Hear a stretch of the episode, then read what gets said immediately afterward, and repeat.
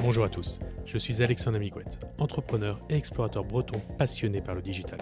J'accompagne les entreprises et dirigeants à relever leurs défis grâce au numérique. J'ai un profond respect pour celles et ceux qui osent prendre le risque de vivre leur vie en sachant saisir leur chance. Seize Your Chance est le podcast où je vous partage mes discussions issues de rencontres avec des personnes qui m'inspirent. Bonne écoute. Bonjour Tatina. Bonjour. Bonjour Lucas. Bonjour. Comment allez-vous? Très ça bien. va, ça va très bien Très et bien. toi? Euh, Super. Super. Euh, du coup, vous m'accueillez aujourd'hui euh, à Londres, dans vos locaux. Euh, je vous laisse juste m'expliquer euh, ce lieu rapidement. Bien sûr. Tu veux Je expliquer Gianluca? Euh, bah écoute, bah, bienvenue déjà. Merci. Euh, donc ici, on est dans le, dans le studio de Spot Performance. Donc euh, Spot Performance, c'est une entreprise qu'on a, qu'on a créée il y a maintenant deux ans. Et euh, le studio dans lequel on se trouve, c'est euh, le concept, c'est que c'est un studio entièrement privé pour que les gens, euh, à la base, c'était que pour les coachs, mais aujourd'hui, c'est que pour que tout le monde puisse s'entraîner en total privacy, comme on dit en anglais. donc où ils peuvent s'entraîner vraiment tout seuls et puis donc ne pas avoir à attendre d'utiliser l'équipement s'ils se trouvent dans une grande salle ou, ou euh, certaines personnes qui peuvent se trouver intimidées dans une salle de sport, bah, ici du coup euh, c'est pas, le- pas cas. Mhm. Et euh, voilà, tu veux rajouter quelque chose? Non, c'est ça. euh, Voilà, c'est un studio qu'on a créé, euh, donc comme Gianluca a dit, il y a deux ans, euh, en plein centre de Londres. On est en plein cœur de Shoreditch ici. Euh, donc je sais pas euh, Pour, ceux qui ne connaissent pas, Voilà, pour ceux qui connaissent pas euh, Londres, on est, euh, on est dans l'est de Londres. C'est un quartier hyper animé, hyper, euh, hyper à la mode, hyper artistique. Euh, Il y a beaucoup d'entreprises aussi. On est euh, à côté de la City, donc le cœur, le cœur euh, des affaires euh, de Londres. Mm. Euh, donc c'est un quartier qui bouge énormément et euh, c'est euh, ici qu'il y a une très grande concentration de coachs sportifs parce qu'à la base on avait ouvert ce studio euh, pour euh, les, que les coachs sportifs, sportifs pardon, puissent entraîner euh, leurs clients. euh, vraiment euh, très, euh, enfin de manière privée, qu'ils aient un studio euh, qui soit euh, complètement à eux pour euh, le temps de leur session et qu'ils n'aient pas à se soucier euh, euh, du, euh, de faire la queue pour euh, les équipements ou qu'ils n'aient pas à se soucier euh, du euh, regard des autres, euh, etc. Donc, euh, donc voilà, en fait, c'était vraiment un- une réponse à un, besoin qu'avaient les coachs sportifs, euh, que ce soit à Londres ou dans d'autres villes euh, dans le monde. Mais comme nous, voilà, ça fait des années qu'on vit à Londres, on a créé notre business à Londres. Euh, mais c'était vraiment un, besoin, euh, enfin une réponse à un besoin auquel on a répondu parce qu'en fait, euh, pour entraîner leurs clients, les coachs à la base, ils peuvent que s'entraîner soit dans des parcs ou alors dans des, euh, dans des centres sportifs ou des, euh, des gyms euh, beaucoup plus grosses, beaucoup plus euh, commerciales, où là ils ont beaucoup moins de, de flexibilité, de liberté, de marge de manœuvre. Donc voilà. Donc euh, là on a un studio qui fait une cinquantaine euh, de mètres carrés. Euh, donc totalement privé, comme on l'a dit, euh, vraiment, euh, à l'abri, euh, à l'abri des regards. C'est vraiment le coach et leurs clients. Et puis maintenant, on a un petit peu changé le business model, mais on en parlera euh, tout au long du podcast. euh, où maintenant, euh, les gens euh, qui sont, qui n'ont pas forcément de coach ou qui ne sont pas des coachs peuvent aussi venir s'entraîner s'ils ont envie de, de s'entraîner dans un espace totalement privé. ok. Je connais absolument pas le, le marché, on va dire du, du coaching sportif ou même des gyms euh, À à, Londres. Et alors, en France un peu plus déjà. Je vois qu'il y a des salles et j'ai des amis qui sont euh, coachs sportifs, donc je vois un peu le, le fonctionnement. À Londres, c'est euh, une... quelle est la part de la population qui euh, C'est beaucoup qui- plus, c'est deux fois plus qu'en France. Ok. Euh, donc il y a beaucoup plus de gens. La mentalité sportive, elle est plus, elle est beaucoup plus euh, évoluée ici. Je pense, il y a beaucoup plus de gens qui font du, du sport et le marché du fitness, euh, ouais, c'est beaucoup plus qu'en France. Il y a beaucoup plus de salles Et beaucoup plus de concepts aussi. Si et beaucoup plus de concepts différents. Beaucoup plus, C'est-à-dire? Plein de. Vas-y, tu veux développer? Bah, plein de. Alors ça commence aussi à venir en France, hein, mais euh, ici il y a beaucoup, il y a beaucoup d'autres concepts. Par exemple, on va avoir des studios qui sont euh, focus que sur ce qu'on appelle euh, bar, ou d'autres qui sont focus que sur les pilates, ou d'autres qui vont être focus sur aérobic euh, 80s. Enfin, il y a beaucoup plus de concepts. On mise un petit peu plus le fun. au sport et voilà un peu plus le, le- le fun au sport et puis il y a pas mal de il y a pas mal de studios euh, comme le nôtre aussi qui sont un petit peu plus euh, qui se sont euh, qui se sont développés et euh, beaucoup Mm. plus beaucoup plus qu'en France par exemple. Donc plus de spécialistes, euh, moins de d'espace, on va dire, très généraliste avec euh, des machines et des Ouais, c'est ça. c'est un peu ça. grosso modo dans l'idée. Voilà. Ok, C'est ça. marche. Et euh, donc les Anglais ont vraiment la culture euh, Du sport du sport euh, plus développé qu'en France, vous trouvez? Euh, oui, je pense, oui. Enfin, en tout cas, le milieu anglo-saxon, en tout cas en général, je pense. Ok. Donc, euh, ouais, non, vraiment, c'est, enfin, c'est pas je pense, c'est, sûr. Je, je- je pense que le, le, le sport, que ce soit aux États-Unis ou, euh, enfin, le milieu anglo-saxon, il est plus euh, ouais, qu'en France. Ok. Et euh, le, le marché, alors il y a le marché anglais effectivement, Mm. Et euh, vous, votre clientèle, elle est plutôt anglaise, elle est francophone, elle est... Euh, c'est un, un mix, c'est un mix de tout, je dirais. Bah, Londres étant une ville très cosmopolite de toute Mhm. manière, hein, donc il y a énormément de, énormément de nationalités. Donc on a beaucoup de coachs anglais, mais on a aussi, euh, comme on, on est français, donc c'est sûr qu'on fait beaucoup de, euh, on essaie de faire de la promotion aussi sur des, des groupes ou euh, des plateformes qui sont françaises aussi, donc pour, euh, pour, se, pour faire connaître. Donc on a aussi des coachs français qui, viennent. Mais c'est un mix de tout, différentes nationalités, anglo-saxonnes et, et françaises aussi. Ok. Bon, aussi. Mais c'est vrai qu'on aimerait bien attirer justement plus de Français. parce que justement, on est Français. On aimerait aussi bah, leur faire découvrir le fait de pouvoir s'entraîner dans une salle privée. Et je pense qu'il y en a pas mal qui seraient euh, intéressés justement par ça. Donc, euh, c'est ce qu'on essaie de, de faire aussi. Et la jeunesse du, du projet, c'est parti d'où? Pourquoi? Vas-y, Lucas. La genèse, c'était. euh, bah, moi, je suis coach sportif à la base. Mhm. Euh, et en fait, c'est arrivé pendant le Covid. En fait, pendant le Covid, euh, bah, tout était fermé, etc. Et puis, du coup, moi, cette idée en fait, d'avoir une salle. euh, Enfin, vous étiez à Londres pendant le Covid, vous Oui. étiez où? Vous avez passé votre moi, j'étais à Londres. Ouais, Ok. on a Je suis passé. seul à Londres, 4 mois. Le lockdown, c'était ici pour vous? Ouais, Ouais. c'est ça, on n'a pas voulu rentrer. Euh, J'étais 4 mois, quatre mois très longs tout seul en fait. Et en fait, j'ai eu cette. euh, je, je travaillais pas à la base. Enfin, à ce moment-là, je Tu faisais des pas. séances en Zoom tu... Non, même, enfin, même pas. Je, j'étais coach sportif, mais j'avais pas vraiment démarré non plus ma carrière pendant Mhm. depuis longtemps. Mhm. Euh, et en fait, j'avais cette idée depuis longtemps d'avoir ma salle privée où je, pouvais entraîner mes clients bah, comme je voulais, avec l'équipement que je voulais. Enfin, vraiment, c'était un, objectif. Et, euh, et en fait, euh, petit à petit, bah, le projet s'est développé où j'ai eu.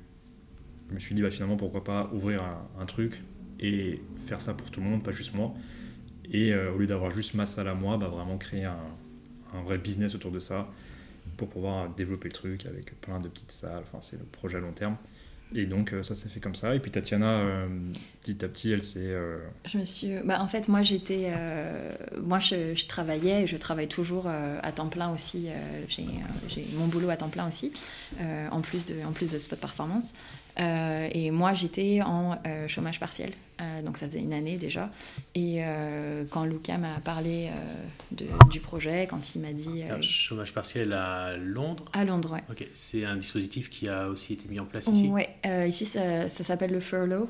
Donc je sais, je sais pas si la, tr- la traduction c'est vraiment chômage partiel, mais c'est un peu, un même peu concept. le même concept. Donc, donc voilà, j'avais cette chance entre guillemets d'avoir toujours mon entreprise qui, euh, qui voilà financièrement, euh, financièrement m'aidait. Euh, mais bon, ça faisait une petite année quand même que là, euh, bah, il n'y avait pas grand chose qui se passait, on va dire. Et, euh, et puis Gianluca et moi, on a toujours été assez euh, entrepreneurs. Et, euh, Mm. et puis ça faisait quand même quelques temps que Gianluca me parlait de, de ce projet. Où, euh, bon, le projet a beaucoup évolué, mais à la base d'un projet, euh, voilà, de performance. Euh, et, euh, et du coup, euh, il m'a demandé si ça m'intéressait de, de le rejoindre. Et ça m'intéressait beaucoup. Donc du coup, voilà, c'est parti, c'est parti comme ça. Et on a créé l'entreprise en mars euh, 2021. Ouais, j'ai travaillé dessus en fait, je sais pas, de octobre 2020 jusqu'à vraiment janvier, à peu près février. Un peu regarder tout ça. Et puis, euh, et puis dès qu'il y avait un truc un peu plus concret, bah là, genre, avec Tatiana, on a, on a vraiment discuté pour qu'elle Mhm. nous rejoigne. Me rejoigne, pardon. Ouais, on Et a cherché les salles. Voilà, on a cherché la salle en premier, puis on a regardé du coup bah, quel équipement on aurait besoin, et puis tous les petits trucs pour démarrer le truc, euh, le, enfin, le, le projet en lui-même, et puis, euh, puis démarrer le truc, et tester quoi. C'était un, c'était un test à la base pour voir si ça allait marcher. Mhm. Et puis bah, voilà, maintenant ça fait un an et demi, deux ans, donc... euh, Un peu d'appréhension au lancement? Non, moi c'était, moi c'était le plus de l'excitation. En fait, alors moi, moi c'était plus de l'excitation parce que j'avais jamais, euh, c'était nouveau pour moi l'entrepreneuriat. Enfin même puis moi j'ai, pas fait d'études de commerce tout ça, donc euh, je me suis un peu jeté dans le dans l'aventure comme ça quoi, et, euh, sans rien connaître, euh, donc vraiment un peu comme comme ça. Ouais. Donc c'était plus, euh, je sais pas, de l'insouciance et puis euh, l'excitation d'avoir ma salle etc, mais sans prendre en compte tous les trucs Toutes les péripéties. tous les trucs qu'il faut prendre en compte pour, pour le faire finalement. Quoi. Je pense que c'est. notre père, il est, c'est un entrepreneur aussi, donc je pense que bah, il nous a un peu donné aussi cette, cette, cette envie-là de juste parfois juste Mhm. faire, pas trop forcément réfléchir. Il, fait, il est dans quel domaine? Il est dans la publicité extérieure, euh, donc euh, dans la signalétique. Et il est où euh, géographiquement? Alors là, en ce moment, il est euh, basé euh, en Espagne. Il a toujours une entreprise en Chine, donc c'est un pays où, dans lequel on a grandi. Euh, et puis dans d'autres, euh, voilà, dans d'autres pays, euh, dans d'autres pays d'Europe. Euh, mais oui, c'est vrai qu'on est dans une famille euh, très, euh, enfin, on a baigné dans l'entrepreneuriat. euh, et donc du coup, c'est vrai qu'on a des parents qui ont des projets toutes les 15 secondes. et, et du coup, ils nous ont bah, ouais, transmis, transmis ça. Donc, Ouais, plus, Voilà. enfin, de plus poussé, et puis ce qui est Mhm. bien, c'est qu'on est, on est su- super soutenu quoi. Mhm. Donc euh, euh, vous avez baigné dans l'entrepreneuriat, dans l'aspect expat euh, également? Ouais, dans l'aspect expat as- euh, aussi, pardon. Euh, on, ouais, on a, on, a grandi, on a grandi en Chine. On est parti en 99, donc euh, ouais, on était petits. Moi, j'avais 6 ans, Januka 4 ans. Ok. Vous étiez où en France? En, en Chine en Chine. avant, Enfin avant de partir en Chine, vous ouais, étiez où? avant, on était en France. Et en Allemagne. Ok. Euh, Et voilà. vous, vous venez de quel coin en France? Vous avez des racines euh, De la région parisienne. D'accord. Ouais, du 95, dans- dans- d'une ville qui s'appelle euh, Anguin, ça, ouais, Anguin, Saint-Gratien, voilà, pour ceux qui connaissent. Euh, mais oui, donc on est parti, euh, on est parti en 99 en Chine et euh, c'était bah, une grosse aventure, mais c'était c'était génial. Alors, grosse aventure dans le sens. Ah Bah, c'est une, c'est une culture complètement différente. C'est, on a complètement. Bon, on était petits, donc c'est vrai que c'est difficile de s'en rendre compte, mais, mais bah, on arrive dans un pays complètement, complètement différent. Il y a, on grandit avec des codes, euh, des codes un petit peu, euh, On- des on est un codes peu un dans petit peu une- différents. on, est un peu dans une bulle quoi. Oui, c'était un petit peu, c'était une bulle aussi. hein, c'est l'expatriation, c'est ça aussi, mais euh, mais ça nous a beaucoup, euh, ça nous a beaucoup ouvert sur bah, sur les autres cultures. On était dans un lycée où il y avait une cinquantaine de nationalités. On était au lycée français, mais avec des gens qui venaient de partout. Moi j'étais au lycée, au lycée américain après, international. Ouais. Euh, oui, moi, j'ai, moi je suis restée au lycée français, Januka est parti au lycée, euh, lycée américain il y a une différence, euh, une grosse différence entre les deux? Ouais, Énorme. énorme. Ah ouais? énorme. Racontez ça. C'est quoi la différence? Bah, moi j'étais pas très scolaire honnêtement à la base. Ouais. Enfin, je suis pas, ça, ça m'intéressait pas. Donc, euh, je pense que le lycée américain, ce qui est bien, c'est qu'il est, enfin international, c'est qu'il te, bah, il te pousse à t'intéresser pas qu'à, enfin, à d'autres choses quoi. Et il privilégie euh, un élève qui est fort en maths, il sera, il sera autant, euh, il sera autant euh, valorisé qu'un qu'un gars qui est très fort au foot. Ils font pas la différence. Et euh, si, le lycée américain, par exemple, ils, ils vont vachement. Pour moi, ils vont aider sur des choses qui vont beaucoup plus t'aider plus tard, justement, à prendre confiance en toi. Euh, moi, je me rappelle, j'avais des, des petits. il y avait des petits dans mon école, je sais pas, de 10 ans. Ça les gênait pas de faire un discours devant toute l'école. Tu vois, ils, ils faisaient rire tout le monde, ils étaient super à l'aise à parler. Moi, juste aller au tableau euh, lycée français, euh, j'avais peur, quoi. Et je pense que c'est ça un peu le problème, c'est. Enfin, comme moi, j'aimais pas du tout le système, au système américain, euh, français, c'est que. Bah, Bah, c'est très très scolaire. Très scolaire en fait, et au final ça m'intéressait pas du tout. Je Moi en plus je suis quelqu'un d'assez créatif à la base, Mhm. donc ça c'est moi je suis quelqu'un de créatif, de sportif. Donc le système américain correspondait beaucoup plus à ça. C'est là-bas que j'ai découvert, par exemple, il y avait une classe de, de cinéma. Donc moi, j'ai- moi j'ai fait des études de cinéma aussi pendant trois ans. Et euh, bah, système français, tu n'auras jamais d'études de cinéma, enfin une classe de cinéma, tu vois. Mhm. Et donc tout ce, tout ce, tout ce milieu-là où euh, les profs, tu as un peu l'impression que c'est aussi tes potes, tu as ton ordi en classe, euh, parce qu'en fait c'est tes projets, ça, c'est ça, c'est ça aussi qui est bien dans le système américain, je trouve, c'est que c'est pas genre des DS ou des tests toutes les semaines, t'as pas mille devoirs à faire quand tu rentres, etc. C'est juste, tu as un projet à rendre en trois mois, tu t'organises comme tu veux, mais il faut que, ça soit rendu-. Puis tu as des examens toutes les, bah, tous les, t'as deux trimestres, tu as, des examens à la fin des deux trimestres. Système français, je me rappelle, moi je commençais à 8h, je finissais à 6h. Après, tu as deux heures de, bou- deux heures de devoirs, tu as un DS à rendre. au final, euh, en fait, tu as le temps de rien faire, tu es crevé, tu te couches. Moi, ça me plaisait pas du tout. Et euh, pour être honnête, je pense que j'aurais de toute façon, je pense que j'aurais redoublé parce que et c'est aussi pour ça que mes parents ont voulu me changer, je pense. Ma petite sœur a voulu changer et, euh, et vu qu'elle a voulu changer à 13 ans, bah moi ils m'ont dit bah Lucas tu vas changer aussi. Est-ce que le- lequel est plus grand des deux, euh, du coup? Euh, là, il parle de notre. euh, on, a, encore- on a une petite sœur, voilà. Euh, ils sont sœur. tous les deux partis à l'école américaine. Moi, j'étais trop âgée. Enfin, je. Donc t'es l'aîné. Voilà, je suis. Euh, je suis l'aînée, Januka est après moi. Euh, Donc voilà. Donc euh, non franchement pour moi c'était un bon. euh, au début je voulais pas y aller, mais au final heureusement que heureusement que j'ai switché parce que bah, ça m'a ouvert sur plein de choses et puis euh, c'est aussi pour ça que je suis à Londres aujourd'hui. Euh, je pense que si j'avais pas switché, j'aurais sûrement fait euh, comme beaucoup de gens font, c'est-à-dire un truc un peu par défaut. J'ai fait école de commerce parce qu'il faut surtout pas faire de gapière, enfin des sabbatiques. Faut surtout pas faire des sabbatiques parce que oulala, tu vas prendre du retard. Euh, Enfin voilà, au final, j'ai- switché, ça m'a permis d'apprendre l'anglais parce que j'avais un anglais de merde quand j'étais lycée français. Donc aujourd'hui, Je pense Tout- que beaucoup de Français vont se reconnaître. toujours au lycée américain. Au lycée américain, c'est horrible parce que du coup, je parlais pas anglais assez bien, pour être avec des potes et tout. Je, faire avoir les blagues, euh, enfin, euh, dans un environnement vraiment où tu rigoles avec des Américains. Mon anglais n'était pas assez bon, donc euh, c'était un peu compliqué pour ça. Mais bon, ça m'a permis pendant trois ans d'apprendre et après de venir à Londres et euh, et puis petit à petit, en fait, voilà, ça m'a amené là aujourd'hui. Donc en fait, c'est c'est assez amusant parce qu'on est en Chine, dans un lycée américain. Ouais. Tu retiens plus la culture américaine que chinoise ou... Ah, Ou non euh, Je pense aucune des deux. Ah ouais? Je- moi, je sais pas trop d'où je viens. euh. Euh, Quand on me demande, je, sais pas, je me sens ni quand je suis en France, je me sens pas français. Genre si je viens à une soirée avec plein de Parisiens, je me sens vraiment pas du tout euh, là. Quoi, je me sens vraiment différent. Euh, J'arrive pas trop. Enfin, c'est- après c'est ma personnalité, mais j'ai toujours eu du mal. Euh, en même temps, j'ai pas la culture américaine. Je suis pas du tout le gars. euh, bah, je, je suis un peu, moi, je suis un peu réservé à la base. Je suis pas le gars qui va parler à l'américain. Je vais pas super, je vais pas être super heureux à 8 h du matin. euh, comme beaucoup d'Américains. Genre là-bas, j'ai l'impression à l'école américaine, tout le monde était tout le temps content. Heureux tout le temps, ce qui est cool, hein. mais des fois, moi, moi des fois, il est 7h du matin, j'ai pas envie de parler là, tu vois. Donc là, on est différent par rapport à ça. Et culture chinoise, euh, je ne parle pas chinois parce que j'ai, pas appris le chinois pendant 10 ans, ce qui est une connerie. Euh, Pourquoi c'est une connerie bah, Parce que j'aurais dû apprendre le chinois. J'aurais dû. euh, T'aurais dû apprendre le chinois. dû apprendre- en, en 10 ans, euh, 10 ans pas apprendre le chinois, c'est, c'est un peu la honte, quoi. Puis c'est dommage, Oui. ça aurait été génial. Enfin, toi, toi, tu parles pas trop bien non plus. hein. Non, je me, je me débrouillais quand même mieux que toi. Mais euh, non, après, euh, quand je dis on se reconnaît pas dans la culture chinoise parce que c'est très très éloigné de notre culture. Donc euh, c'est vrai que et puis on était euh, l'expatriation, surtout dans des pays, euh, bah, en Asie par exemple ou Amérique du Sud, c'est quand même un petit, c'est quand même un cocon.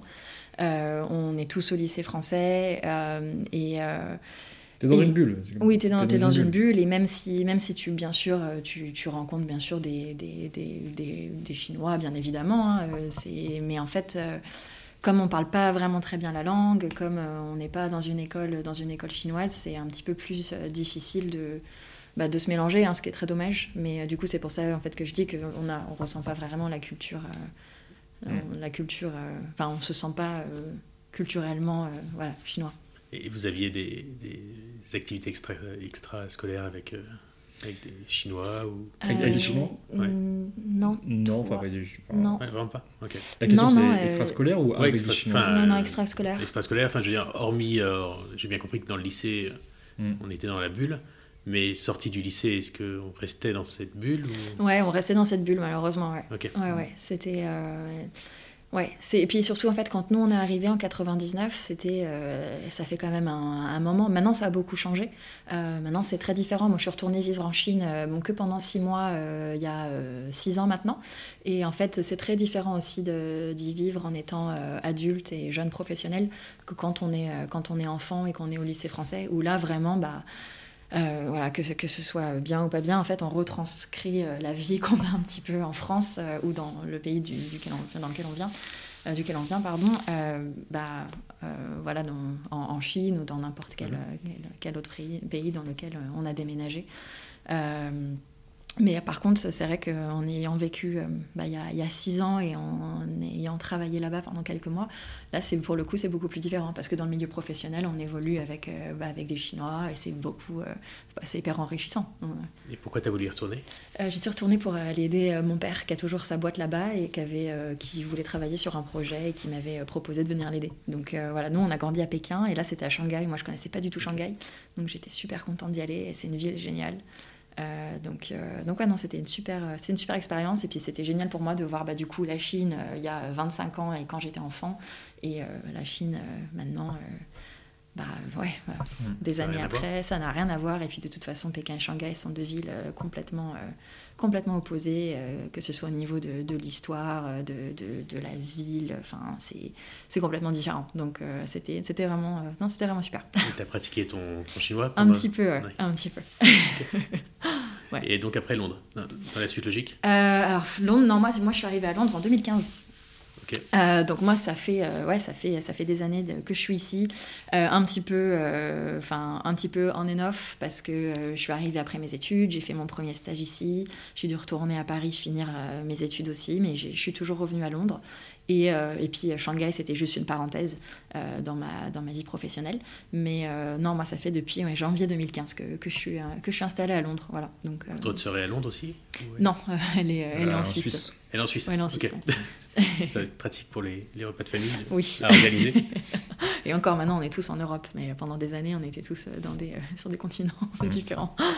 ok. Bon, c'est chouette, ça fait des belles expériences en tout cas. Ça fait des belles expériences. ouais.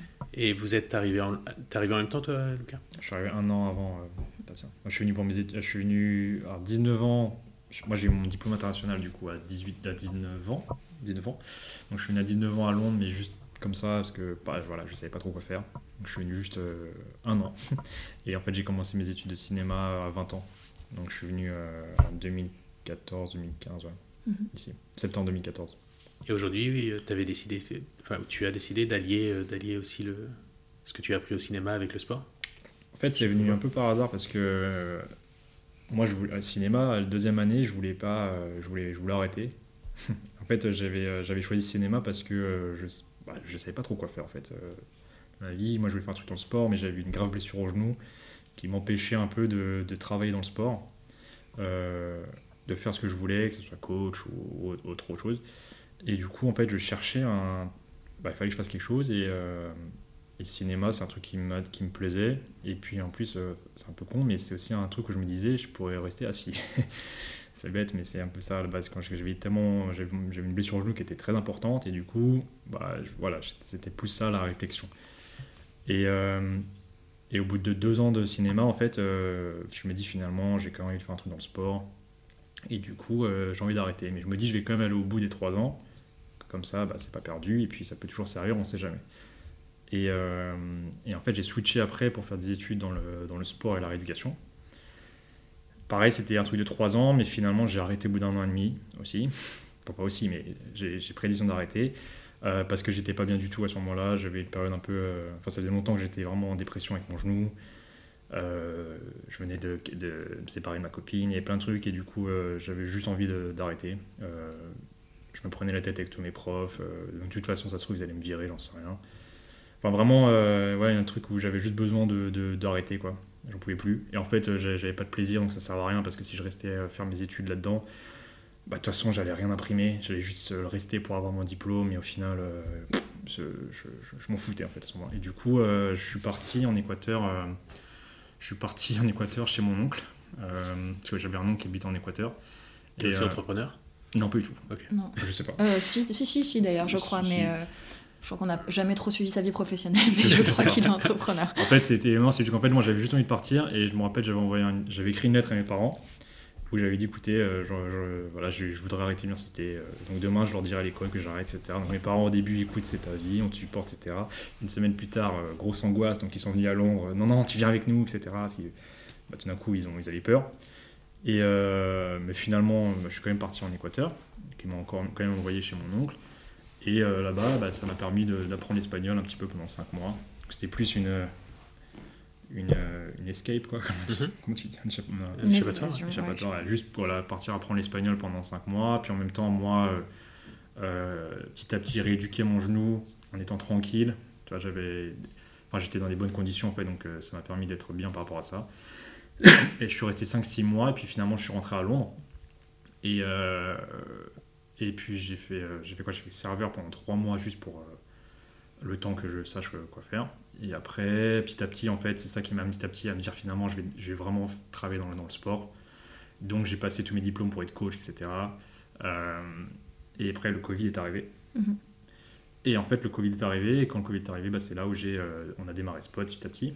Donc, un an, un an et demi plus tard. Et à la base, euh, j'avais pas du tout prévu en fait de, de travailler dans le, enfin de faire des trucs de vidéo, etc. Même si euh, je, je connais, etc. ce domaine-là. Et euh, Parce qu'à côté de la salle de sport, on l'a pas vraiment dit. euh, Oui, parce qu'en fait, bah, en fait, Spot, moi à la base, euh, c'est bah, c'est pour ça que j'ai appelé Spot d'ailleurs. En fait, moi, quand j'ai Spot, le, le nom Spot, il est venu parce que je cherchais un nom. Je voulais pas m'enfermer dans un, dans un nom, tu vois, euh, PT, enfin, gym ou euh, personal trainer. Et heureusement d'ailleurs, parce que sinon, tu vois, aujourd'hui, on aurait été dans la merde parce que si on avait appelé ça PT quelque chose, comment on aurait fait quoi, si on veut ouvrir à tout le monde, tu vois. Donc, pour moi, ça, c'est une, euh, c'est, c'est une énorme erreur, je trouve, de trouver un nom, enfin, de prendre un nom qui t'enferme quelque part parce qu'après, tu peux pas, tu peux rien faire avec. Tu peux pas décliner. Tu peux pas décliner, tu peux pas faire d'autres choses. Moi, c'était très important de trouver un nom qui soit court, euh, rapide, et en fait, chercher un nom en rapport avec euh, localisation, location, Mhm.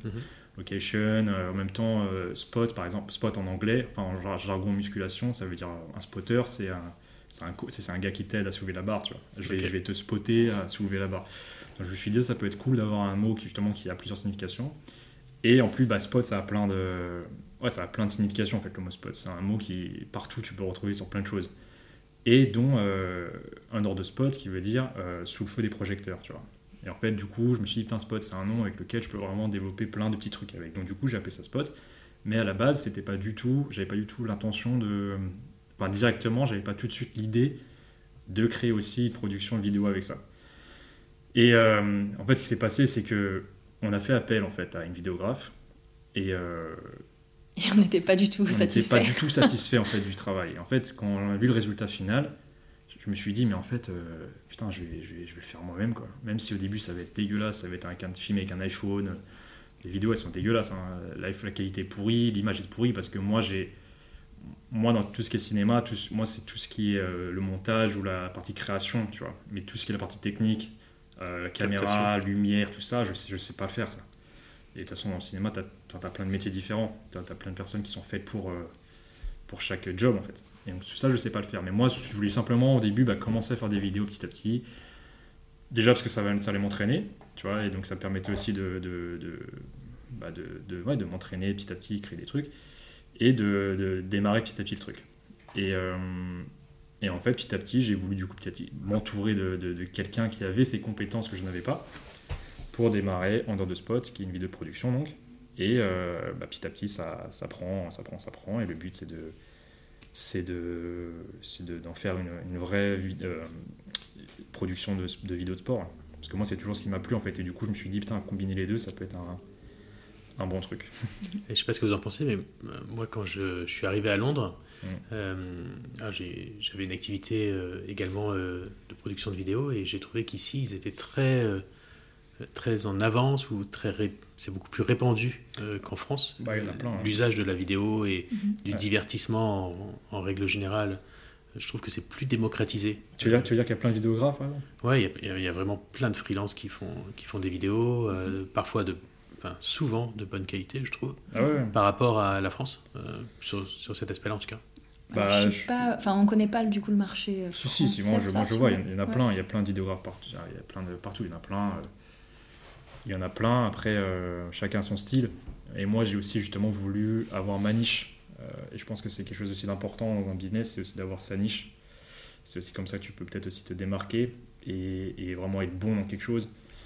Euh, parce que si aujourd'hui tu me demandes de faire une vidéo de mariage, etc., je peux te la faire, tu vois. Mais déjà, un, je vais pas m'éclater.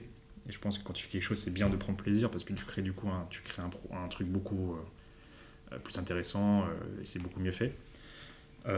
Et deuxièmement, ouais, je pense que c'est bien d'avoir son truc, sa niche, sa, spécialité, et puis, et puis ça, ça permet du coup d'être connu pour ça. Quoi. Donc moi, j'ai vraiment voulu qu'en dehors de spot, ça soit une, euh, une production vid- vidéo, mais dans le sport. Et, euh, et au final, faire ce que j'ai toujours voulu faire. Moi, j'ai toujours adoré tout ce qui est euh, les sports commercials, donc les, les, pubs de sport, quoi, tu vois. Genre à la Under Armour, à la, Nike, tout ça, j'ai toujours adoré ça. Et je me suis dit, en fait, euh, bah, finalement, c'est pas si compliqué de mettre en place, juste. Enfin, c'est pas pas compliqué, mais c'est juste étape par étape. un- démarrer petit à petit le truc, d'abord avec des. Enfin, d'abord faire des vidéos plus simples, et puis petit à petit, tu t'entoures de, de, de personnes, quelqu'un qui va faire le son, quelqu'un qui va faire tout ça, et puis tu crées aussi ta, ton identité visuelle. Tu vois. Vous prenez plaisir tous les deux aujourd'hui? Dans le spot Ah ouais, beaucoup. La réponse a été pas tout. Ah moi je oui, moi je- bah, moi j'adore ça.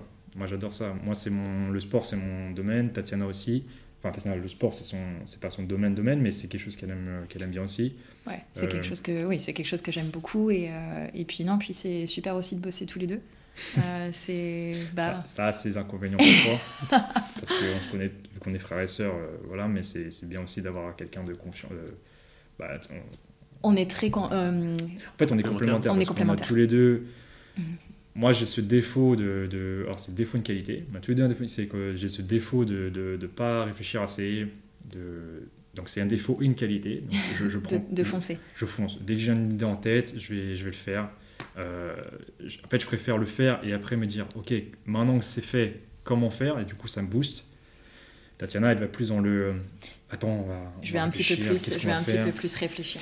Du coup, parfois, il y a des clashs parce qu'en fait, nos, nos, nos personnalités ne matchent pas sur ça. Parce que des fois, moi, j'ai envie que Tatiana elle soit beaucoup plus dans l'action euh, avec moi parce qu'en fait, qu'est-ce qu'on a à perdre On le fait et puis euh, voilà.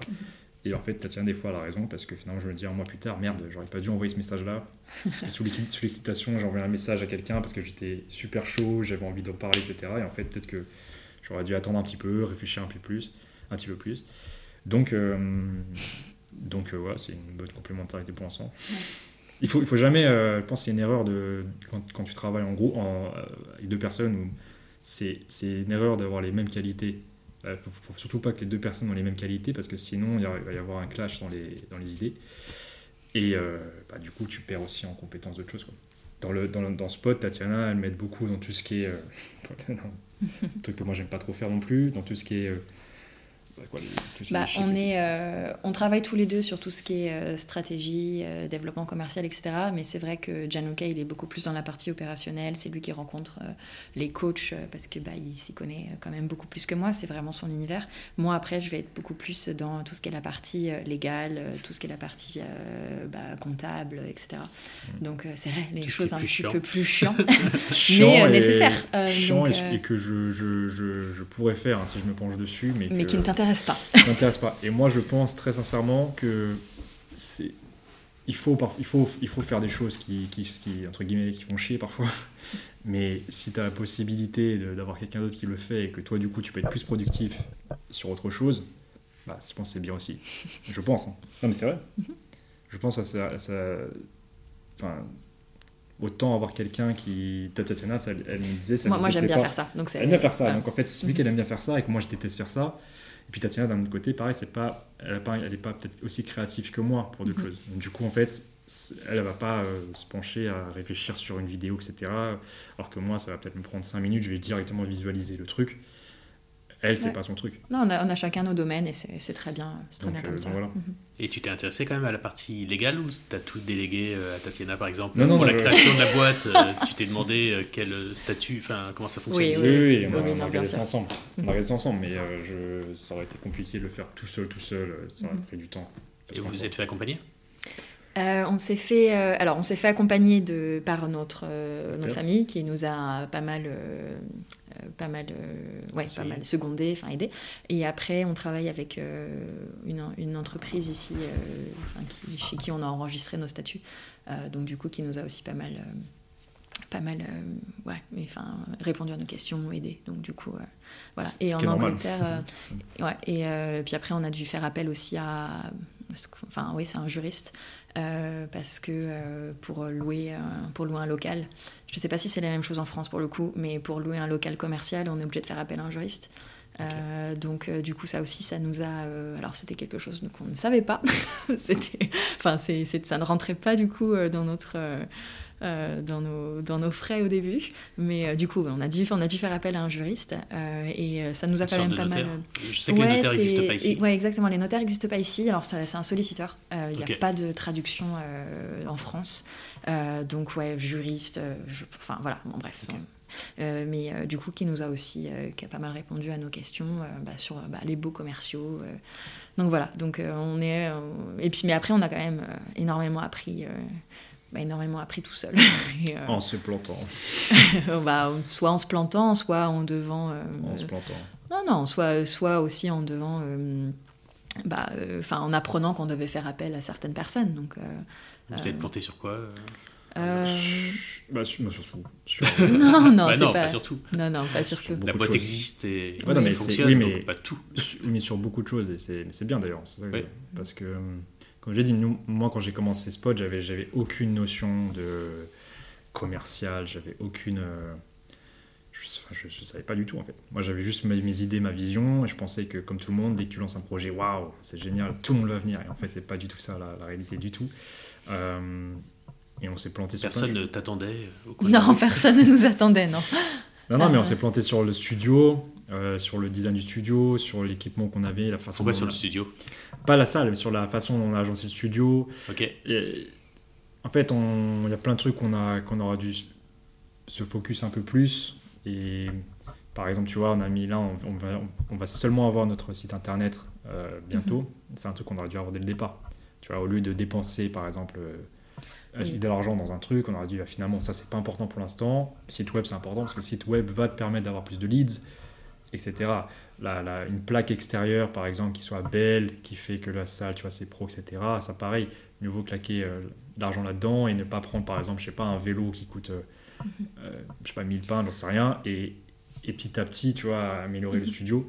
Euh, faire en sorte que l'éclairage soit beau parce que tu es à Londres et que les studios à Londres, tu es en compétition avec des studios qui, qui, en jettent. Qui, qui, sont très dans le paraître, qui ont, nous, nos compétiteurs, ils ont quand même beaucoup, beaucoup d'argent. Ah, ça, c'est drôle, les compétiteurs. En France, on va dire les concurrents. Concurrents, pardon. La traduction anglaise, c'est compétiteurs. ouais. Concurrents. Et euh, donc, on s'est planté plein de choses. Même moi, la façon dont je pouvais communiquer au début quand je, quand je rencontrais des coachs. Tu vois, bah, aujourd'hui, je parle pas, je parle, j'envoie pas un message de la même manière. Euh, même le marketing, tu vois, ça faisait pas, ça faisait amateur, tu vois, et même mm -hmm. aujourd'hui, on, on, essaie de développer un peu plus ce côté-là. Donc, euh, donc non, on s'est planté sur, sur, beaucoup de choses. On a appris, je dirais, plus qu'on s'est planté. Oui, mais c'est ça, en fait, on a appris, et c'est ça qui est bien. C'est qu'en fait, on a.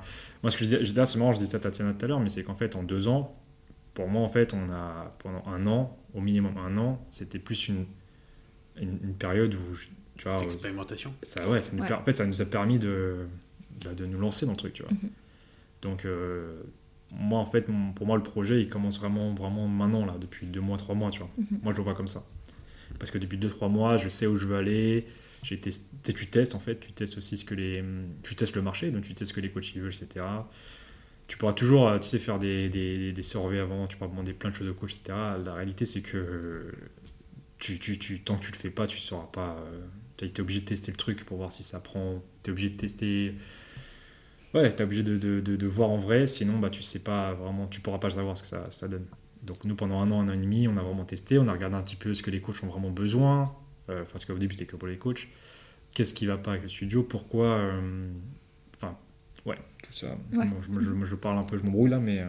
Non, non, non, mais c'est vrai, enfin, pendant, pendant un an et demi, on a testé beaucoup de choses, et, euh, et là, euh, après un an et demi, on a bah, une vision un peu, ouais, un peu, on a une vision plus claire de de où on doit aller. On a, on, ouais, et... Donc voilà, c'est excitant là.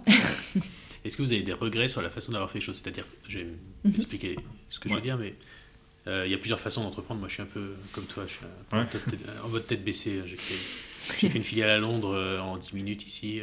bah, bref, aussi en mode tête baissée. Mm -hmm. mais il y a effectivement plusieurs façons d'entreprendre. Tu as ce côté un peu spontané, mm -hmm. peut-être à l'extrême chez, chez, certains. Je me range dans cette catégorie.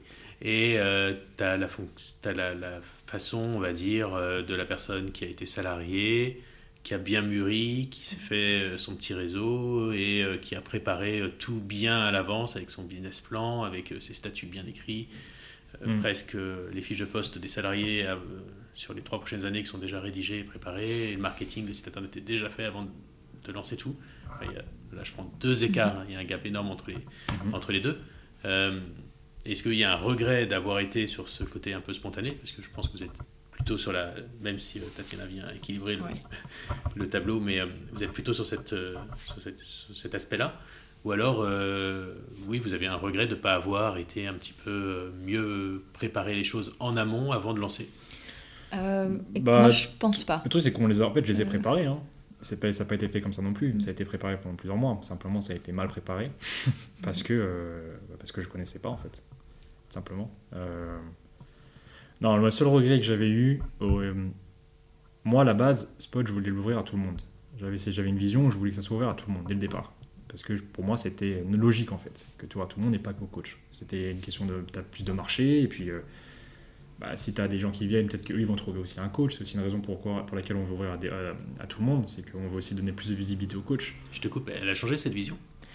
Non, bah, en fait, c'est- en en fait, fait- ce qui s'est passé, moi c'est là où j'ai le regret. C'est là où Ouais. j'ai le regret. euh, en fait, au tout début de Spot, donc mon père m'épaulait beaucoup et, euh, et je lui dis plusieurs fois. Mais en fait, ce qui est passé, c'est qu'on a été, j'avais été voir un, un- un- un conseiller euh, qui travaillait avec lui, qui était dans la finance, etc. Bon, moi à cette époque, je savais pas du tout pitcher. euh, j'ai sûrement très mal expliqué le, le projet, mais en tout cas, il est, lui, il est, il nous a dit directement non, tu ne peux pas ouvrir à tout le monde, c'est soit les coachs, soit les particuliers, pas les deux. Et en fait, juste après ce rendez-vous, en fait, notre, enfin, le, le- le modèle, etc., qu'on avait travaillé, il a complètement switché.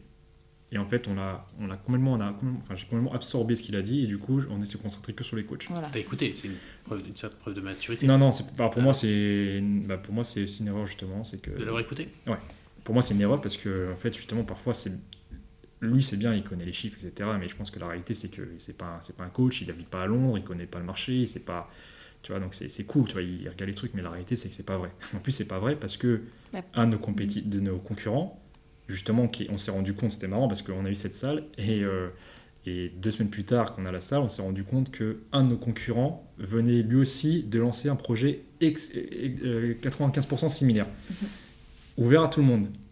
Tu vois Donc, ils ont beaucoup plus d'argent, etc. Mais peu importe. Mais en tout cas, c'est ouvert à tout le monde. Et en fait, quand j'ai vu ça, je me suis dit, mais du coup, euh, en fait, il n'y a pas de règle, tu vois. Il a pas de. C'est pas vrai ce qu'il a dit, le gars, en fait. Le gars, il s'est juste basé sur son truc, mais en fait, sur quoi, pour moi, sur quoi est-ce qu'il s'est basé pour dire que c'est soit les coachs, soit les, les particuliers? C'est pas vrai. Sauf que moi, bah, je l'ai écouté, et au lieu de suivre mon instinct et ma vision, bah, je, on a fait comme ça. Pour finalement, un an et demi, deux, deux ans plus tard, changer complètement. Et on n'a même pas encore, enfin, on a, même si ça a changé, on n'a même pas encore complètement fait la- le switch encore, mais c'est ce qui est en train de se produire là dans les prochaines semaines. Tu fais Euh, plus confiance à ton instinct à l'avenir? Ouais. Ouais. Mais d'ailleurs, c'est ce qui là, c'est tu vois, c'est pareil, c'est que moi au début, euh, moi mon instinct, ma vision, c'était, ça a toujours été de créer une salle de sport privée, donc entièrement privée, mais basée autour de l'entraînement athlétique. Tu vois, c'est ma vision. Je, je veux en fait, je me suis toujours dit putain, ça serait bien d'avoir une salle où tu peux t'entraîner bah, d'une manière athlétique, c'est-à-dire avoir un espace pour bouger, avoir du synthétique, euh, avoir des machines que peut-être tu ne peux pas avoir dans d'autres salles. Donc ça, ça viendra avec le futur. Mais des machines, par exemple, que tu peux avoir euh, dans les, centres de, professionnels de sport mais que les gens, monsieur tout le monde, n'a pas forcément accès dans les salles commerciales, tu vois. Et donc ça, c'était ma vision à la base. Et, au début, en fait, je me suis un petit peu, euh, comme, font beaucoup, je pense, de, de bah, l'erreur, c'est de se comparer un petit peu à ce qu'il fait déjà et, se rendre compte que bah, finalement, non, finalement, peut-être que les coachs, il n'y a peut-être pas assez de coachs qui veulent du développement athlétique, euh, peut-être que simplement, ils veulent une salle privée, ils veulent pas forcément le... etc. Et en fait, depuis 2-3 mois, je me suis vraiment un petit peu plus écouté moi-même et je me suis dit, c'est quoi, Lucas euh, bah, Va un petit peu au bout de ta vision aussi. Ta vision, c'est de faire un truc euh, athlétique et je pense que si tu penses comme ça, il y a forcément d'autres gens qui pensent pareil. Des d'autres coachs qui pensent pareil, d'autres gens qui sont pas coachs qui pensent aussi pareil.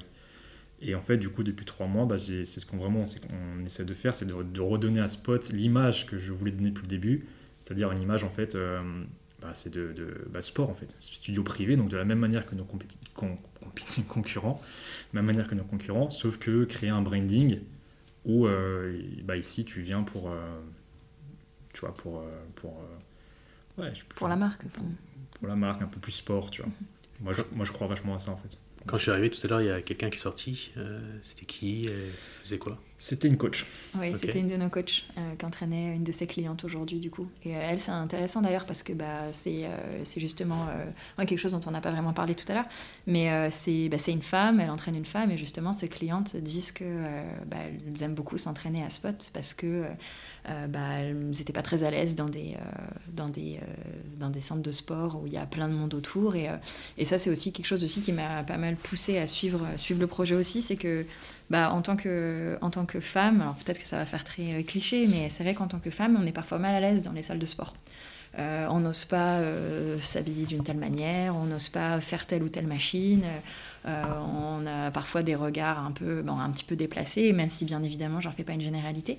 Mais du coup, c'est ce que beaucoup de clientes femmes nous disent que bah, c'est hyper important pour elles de s'entraîner dans un espace où en fait elles peuvent vraiment bah, se dédier à 100% à leur, à leur pratique sportive sans avoir à réfléchir et à se dire. euh, Enfin, sans avoir, sans avoir à, bah, se, à se dire, mince, euh, est-ce que. euh, Enfin, sans être mal à l'aise, en fait, tout simplement. Et c'est un ressenti que tu partages, toi?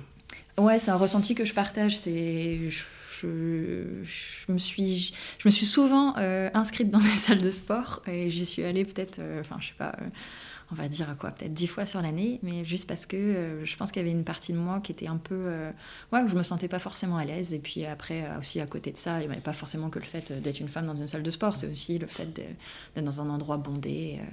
Où euh, voilà, il y a, y, a, ouais, y a plein de monde, il y a, y a plein de bruit. euh, euh, c'est un peu, tu te sens un petit peu, un peu forcé d'aller à la salle de sport, alors que justement, c'est ce qu'on a envie de donner avec, avec enfin, l'image qu'on a aussi envie de donner avec la salle, c'est voilà, tu, tu, tu prends du plaisir, tu vas à la salle, tu prends du plaisir, tu es dans un Et environnement. puis tu t'entraînes mieux, quoi. voilà, tu t'entraînes mieux, il y a plein de machines, tu peux tester plein de, plein de trucs.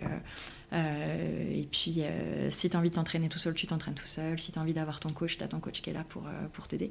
Mais, mais oui, mais du coup, pour, bah, pour revenir à cette, à cette coach, là, ça fait je sais plus combien de temps qu'elle s'entraîne, enfin qu'elle s'entraîne ici Un, un an et demi. un an et demi.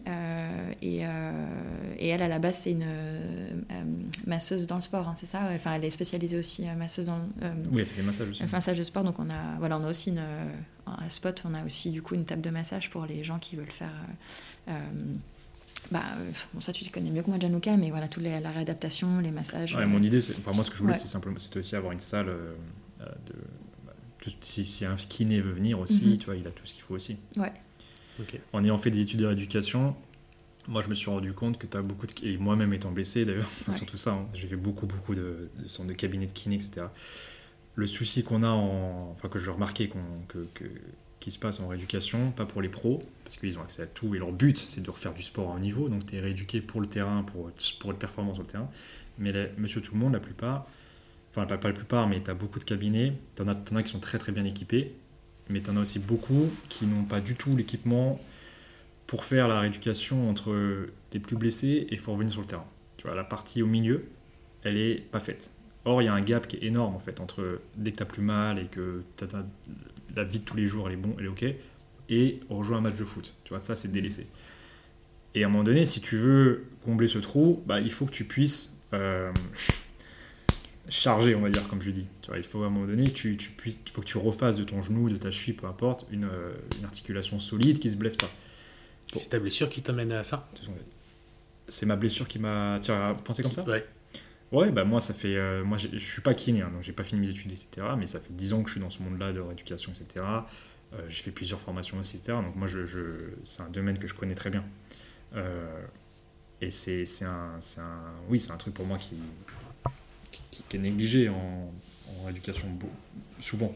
Tu vois. Sauf encore une fois si tu es un kiné qui, qui, qui, qui déjà lui-même s'entraîne, qui connaît ce, ce, truc-là. Tu as beaucoup de kinés, malheureusement, je le dis très ouvertement, je m'en fous, euh, qui s'entraînent pas. Euh, et malheureusement, si tu t'entraînes pas toi-même, tu peux pas, peux pas entraîner, euh, tu peux pas rééduquer quelqu'un euh, pour être performant sur le terrain. Toi, tu vas, tu vas être bon pour lui, pour le, tu vas être bon pour le remettre de sa blessure, pour plus qu'il a mal dans la vie de tous les jours, parce que la vie de tous les jours va pas nécessiter euh, assez de, de, de, de- de contraintes en fait pour que tu te reblesses derrière. Mais le jour où tu vas vouloir recourir pour faire un foot, bah, ta cheville va se répéter. Pourquoi? C'est pas parce que ta cheville est fragile, c'est simplement parce que la rééducation elle, est incomplète en fait. Ouais, je comprends bien.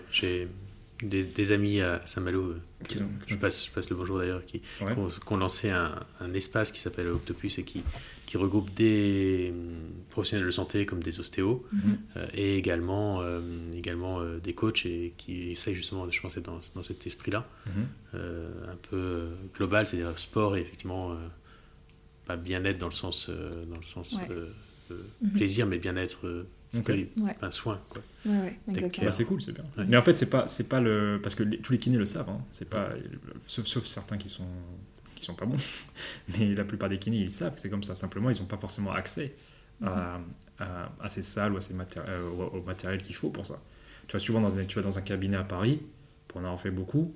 euh, L'équipement que tu as, c'est quoi? C'est des élastiques, c'est des petites trampolines, c'est un vélo de décathlon. euh, dans un appartement, donc tu vois, t'as t'as aucune charge avec des poids, enfin des trucs comme ça. Euh, à un moment donné, tu peux pas, euh, tu peux pas vraiment rééduquer quelqu'un pour un retour sur le terrain, pour plus qu'il se blesse que le but d'une rééducation, petit aparté, ça n'a rien à voir, on parle de sport là, bah, c'est pas juste de se rééduquer, c'est d'être plus fort qu'avant pour que tu te baisses plus. Tu vois, c'est, c'est- le but, c'est, c'est- la rééducation, elle s'arrête quand tu es encore plus fort qu'avant la blessure. Tu vois, et c'est, c'est- et souvent un les, guérison et prévention pour le futur. Ou prévention, si tu veux appeler ça comme ça. ouais. C'est juste, en fait, tu, tu- la plupart des gens, l'erreur qu'ils font, c'est qu'ils se blessent. Donc, euh, ça, c'est une courbe, ils se blessent, tu vois. Mm. Ils se rééduquent, c'est bon. Sauf que non, il faut pas s'arrêter là, il faut arrêter ici. Parce que Ah, si tu pour, si détailler ce que tu viens de, de faire comme geste, puisqu'on n'est qu'en audio. on a qu'on écoute, c'est vrai. Donc tu viens de faire Donc, ta main qui descend, qui remonte et qui a fait un palier. Ouais, c'est juste si tu prends une ligne, euh, voilà, tu te blesses, bah, tu descends de la ligne, tu remontes, t'arrives, tu reviens sur la ligne. Ouais. Le but, c'est pas de s'arrêter sur la ligne parce que si tu rejoins un foot, bah, vu que tu t'es déjà blessé quand tu étais sur la ligne, si tu refais un foot, tu vas sûrement te reblesser. Mhm. Donc le but, c'est d'être de monter 2-3 étages au-dessus de la ligne pour que quand tu rejoues au foot, soit tu te reblesses pas, soit si tu te reblesses, ça va durer 2-3 jours. Tu vois, tu fais une entorse de cheville, important. voilà, tu fais une entorse de cheville, cette fois-ci ça va pas durer 6 semaines, mais ça va peut-être durer 3 jours. Juste tu auras, un sentiment un peu de raideur. Tu vois.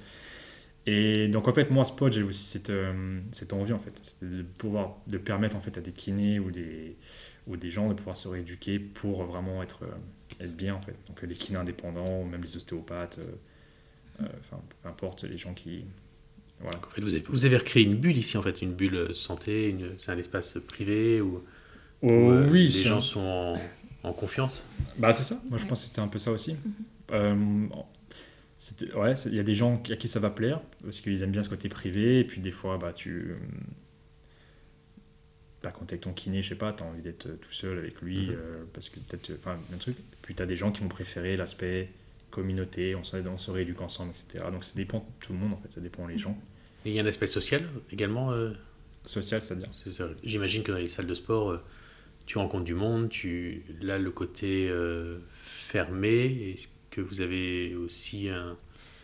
Alors on n'a pas, on n'a pas vraiment eu de, on n'a pas eu de retour négatif euh, là-dessus. Euh, la plupart des gens, alors la plupart des coachs qui décident aussi de venir, euh, par exemple à Spot, c'est aussi parce que eux ils aiment, aiment le concept euh, et aussi parce que du coup leurs clients aiment le concept. Euh, la plupart des coachs ne feront rien euh, que leurs clients euh, n'aiment pas. Euh, et tous les clients des coachs aiment vraiment euh, se- s'entraîner ici parce que, bah, encore une fois, ils sont complètement. Enfin, il n'y a, personne, ils sont tranquilles avec leur coach.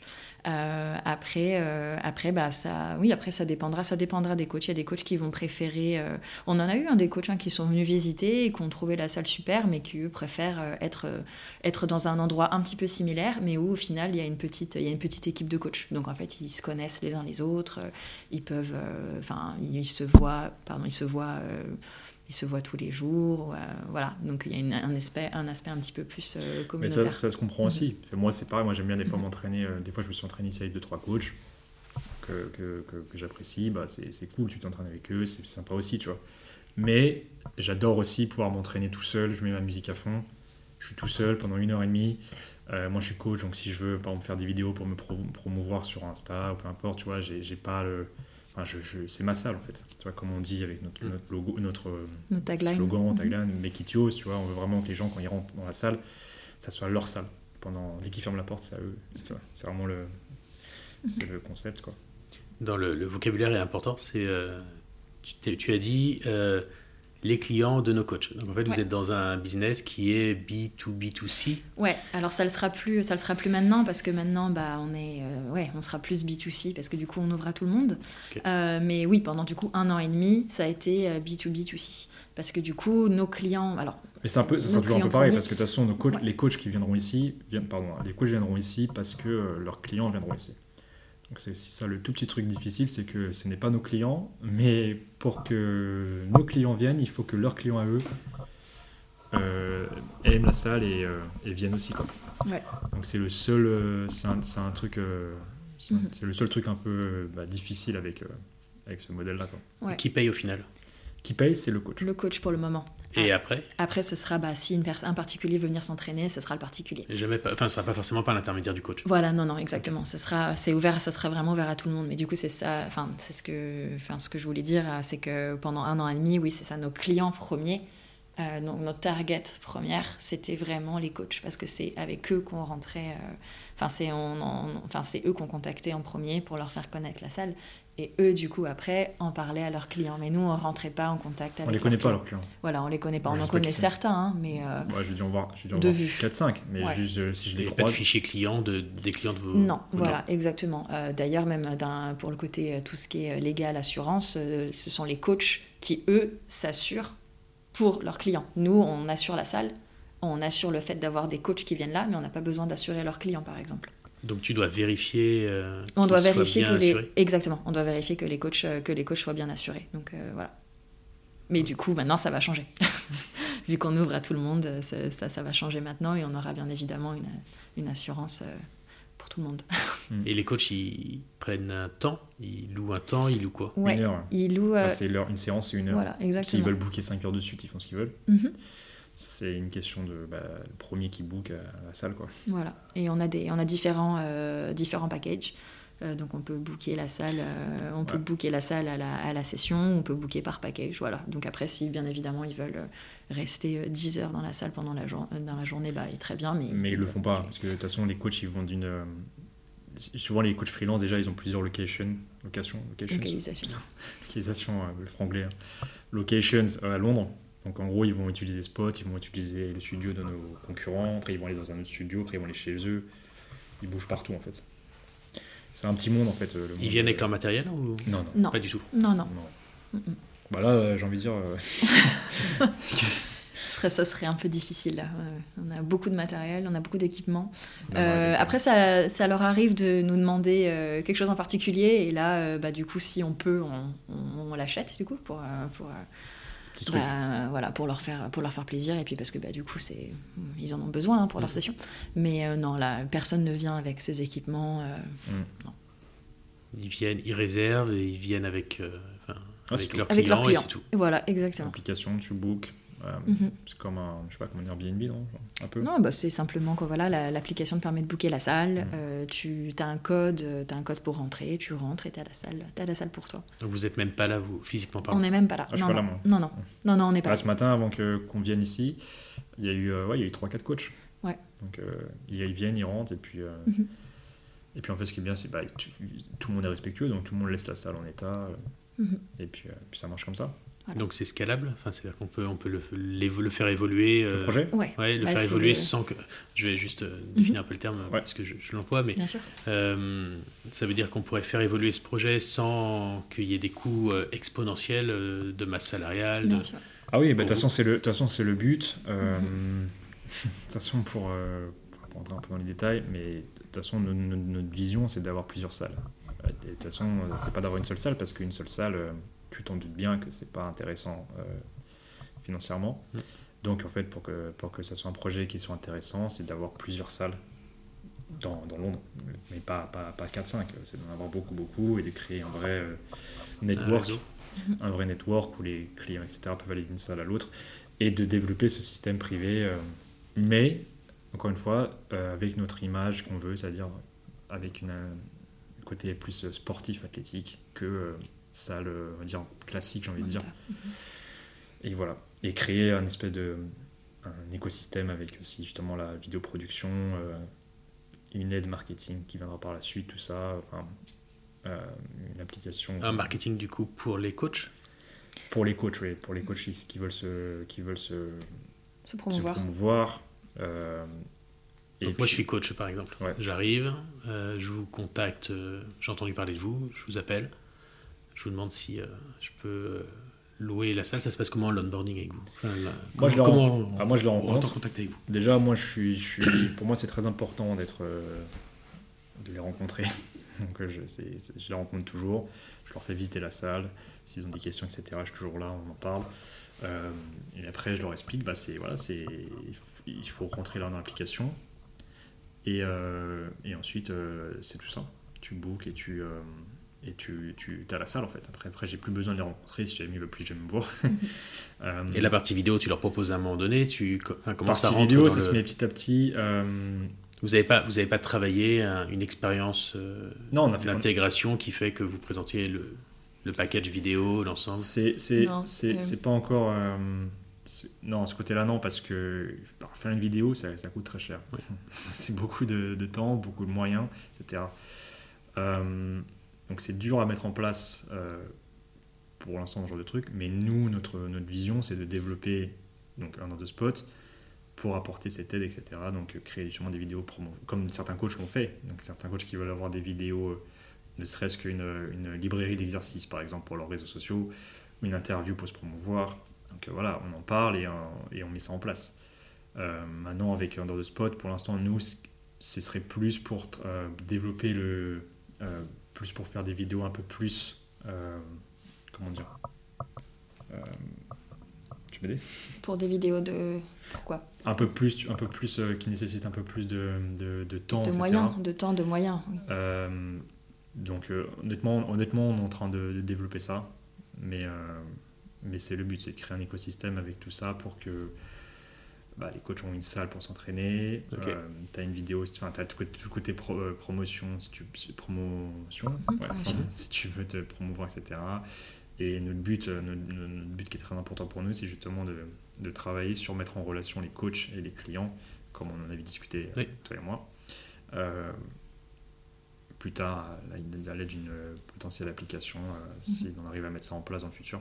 En fait, l'ambition, si j'ai- si j'essaye de, de comprendre un peu votre positionnement, Mhm. je le dis avec mes mots et, Mhm. et la, la façon dont je perçois les choses, mais ce serait, euh, c'est- ce serait de, de fournir un écosystème au coach, et que dans cet écosystème-là, il puisse à la fois trouver ses clients, euh, que ce soit également un outil de relation avec ses clients, et euh, que lui, ça lui permette également d'être accompagné euh, pour euh, faire sa promotion marketing et, euh, et, et également booker le lieu. Et là, vous avez, on a fait un peu la boucle en fait. Ouais, C'est exactement ça. C'est ça. Ok. Donc, euh, une process, quoi. Ouais, mais c'est chouette. C'est chouette. et C'est par itération que vous avancez. Ouais, exactement. ouais, bah, c'est un, c'est un beau projet, c'est juste, euh, c'est- ça se met en place petit à petit, étape par étape. Voilà. Euh, moi, j'ai vraiment, c'est- moi, mon, mon rêve, hein, c'est de créer une, une vraie marque de sport autour de Spot. C'est vraiment de créer une marque de sport, donc euh, que ce soit même des vêtements par la suite, euh, que ça soit une, ouais, c'est vraiment créer ça. Mhm. Les studios, on a commencé avec ça, mais on me dit avec Tatiana, c'est que pour moi, c'est plus une, euh, c'est, c'est pas le point central, c'est une pierre parmi, euh, Parmi tant d'autres. parmi tant d'autres. C'est qu'un outil en, tant que C'est qu'un outil, c'est un Pas la finalité. Non, Ouais. en fait, tous les- pour moi, la façon dont je vois les choses, c'est que tout est lié. Donc, euh, un coach qui va, euh, qui va, qui- un coach qui utilise Spot, bah, peut-être qu'il aura envie d'une vidéo. Peut-être que le gars qui fait une vidéo, il connaît, il- peut-être qu'il connaîtra pas les studios. Bah, peut-être que finalement, il va prendre connaissance des studios et ça va l'intéresser. Petit à petit, euh, l'application qu'on voudrait mettre en place, euh, ça permettrait aux gens de se mettre en relation pour aller dans le studio. Enfin, il y a plein de Enfin, tout un, Oui, tout est, tout est lié. Voilà, c'est tout est lié, vraiment. quoi. euh, Donc c'est ce qu'on est, c'est ce qu'on met en place petit à petit. Et Et puis, c'est, euh, ça marcherait à Shanghai ou à Pékin? Oh, Est-ce que ça je- marcherait à Shanghai et Je Pékin? ne sais pas, bonne question. Euh, Je ne sais pas si je peux répondre. Là, j'en ai vraiment, je sais pas. On connaît pas assez. Bah, euh, à le Shanghai, marché, alors hein. à Shanghai, tu as, t'as une entreprise qui fait ça. Pardon, on entend le micro non On entend un peu le micro qui frappe, mais c'est pas grave. À Shanghai, tu as une entreprise qui fait, qui fait ça, donc euh, je sais pas si je dois le citer ou. euh, Bah, tu- ouais, je m'en fous. Ouais, Oui. ça s'appelle, euh, je crois que ça s'appelle, euh, Ils nous écouteront Il y a même peut-être plus pas. du nom. de- ça s'appelle Pod quelque chose. Ok. Pod, euh, pod, pod, bref, je sais plus.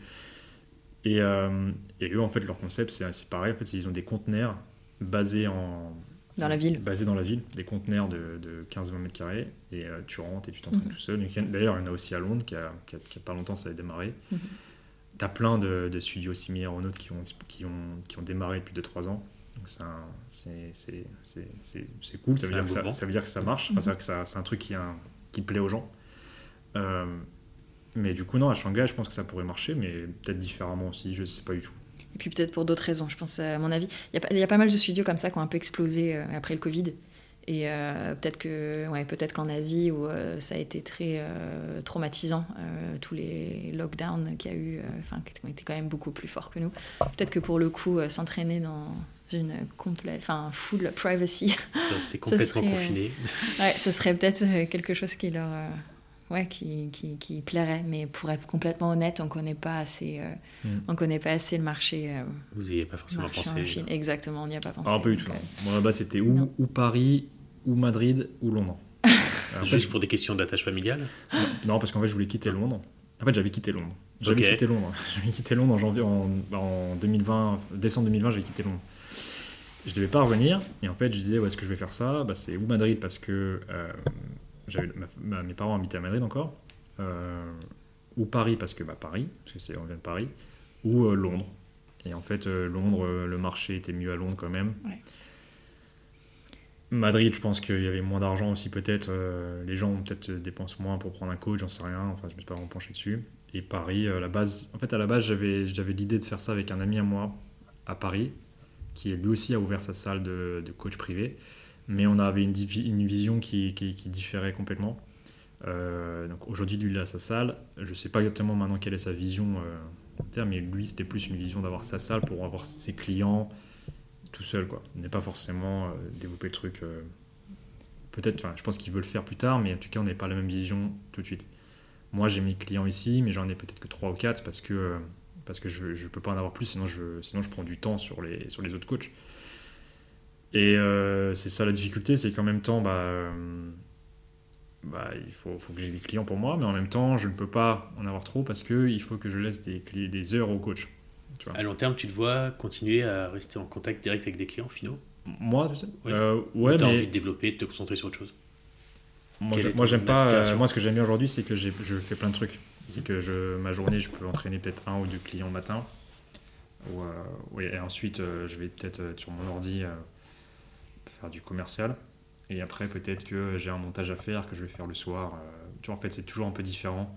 Donc, c'est ça qui me plaît. Je pourrais, je pourrais pas, je pense, euh, être coaché 9 personnes dans la journée euh, back to back. Tu vois, ça, ça m'intéresserait pas du tout. Je pense que je serais très mauvais du coup parce que. Et ne plus coacher. Hein? Et ne plus coacher. Parce que c'est- c'est c'est une problématique qu'on arrive quand on, est, quand, on est, euh, quand on lance un projet et Mhm. qui- qu'on est entrepreneur et souvent qu'on est dans, la, dans le métier à la base. Quand ça commence à se développer, on n'a plus forcément le temps Ouais. euh, de, Mhm. de faire le métier euh, euh, d'origine. Donc par exemple là, d'aller coacher des, des Mhm. personnes. euh, et on, on se concentre sur le développement, sur, sur d'autres parties. Est-ce que tu te sentirais à l'aise à lâcher prise là-dessus? Ah, je peux pas pour l'instant de toute façon parce que c'est euh, mes coachings qui me font vivre. Ouais, mais hormis la partie, alors je parle juste de la partie psychologique, la part- pas forcément la partie financière. De juste arrêter, Ouais. juste arrêter les coachings. Ouais. Attends, du coup, c'est quoi, La question, ma question, elle est, est-ce que tu serais prêt, euh, est-ce que dans un développement, est-ce que c'est quelque chose qui te pose un problème d'arrêter Ah non, pas forcément, parce que j'adore coacher. euh, j'adore coacher. euh, donc, mais en fait, ça, ça me prend pas. euh, Si j'ai deux trois clients comme maintenant, ça me prend pas, ça me prend pas beaucoup de temps, quoi. Donc, et puis c'est des clients que j'adore comme maintenant et qui, enfin, c'est pas, c'est pas une contrainte, quoi. Moi, quand j'entraîne mes clients, je vois pas ça comme un boulot. J'adore les entraîner, donc c'est, c'est, un plaisir. quoi. Donc t'aimerais garder le lien avec, euh, avec Ouais, je l'activité pense. Mais, même, même euh, moi, je pense que c'est important aussi de, de représenter aussi son entreprise. Donc, euh, moi, je, je veux aussi que les coachs comprennent aussi que je suis coach. Parce que je qu'ils comprennent aussi que bah, je suis euh, comme eux, en fait. C'est important pour moi de pas. Si j'étais juste un gars qui avait créé ça et qu'en fait, je m'en foutais d'avoir l'équipement comme ça, juste démerdez-vous avec l'équipement, vous avez ce que vous voulez, etc. Tu sens ça, en fait, je trouve. Tu, tu ressens le truc, tu vois. Et pour moi, c'est pas, c'est pas bien.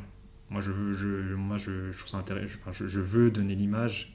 Je, je veux que moi, en étant, en étant cofondateur, Tu veux l'incarner pleinement en fait. ah oui, moi, c'est imp- je veux qu'en étant cofondateur, euh, les gens les, plus à long terme s'identifier à, à moi aussi. Donc c'est important que c'est important que, que, que j'essaie de rester euh, in shape, tu vois, d'être un coach, euh, que j'essaie de, de, de, de- d'aussi donner une image justement euh, athlétique, même, si je- suis pas du tout un athlète de niveau, pour le côté branding aussi que je veux, que je veux montrer, tu vois.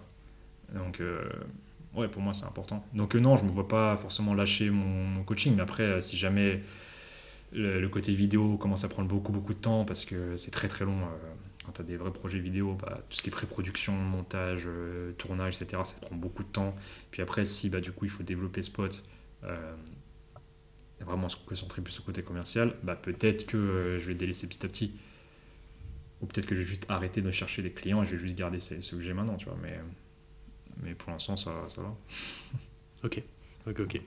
Et donc, euh, et t'as pesé dans la balance toi, de, de ton côté, euh, Tatiana, sur le côté euh, Londres ou euh, Euh, non, pas vraiment, parce que. Et on ce- plus tard. Oui, parce qu'à ce moment-là, la décision Bah, était déjà prise. enfin, excuse-moi, mais d'ailleurs, c'est en fait, c'est Londres, c'est aussi parce que Tatiana était là.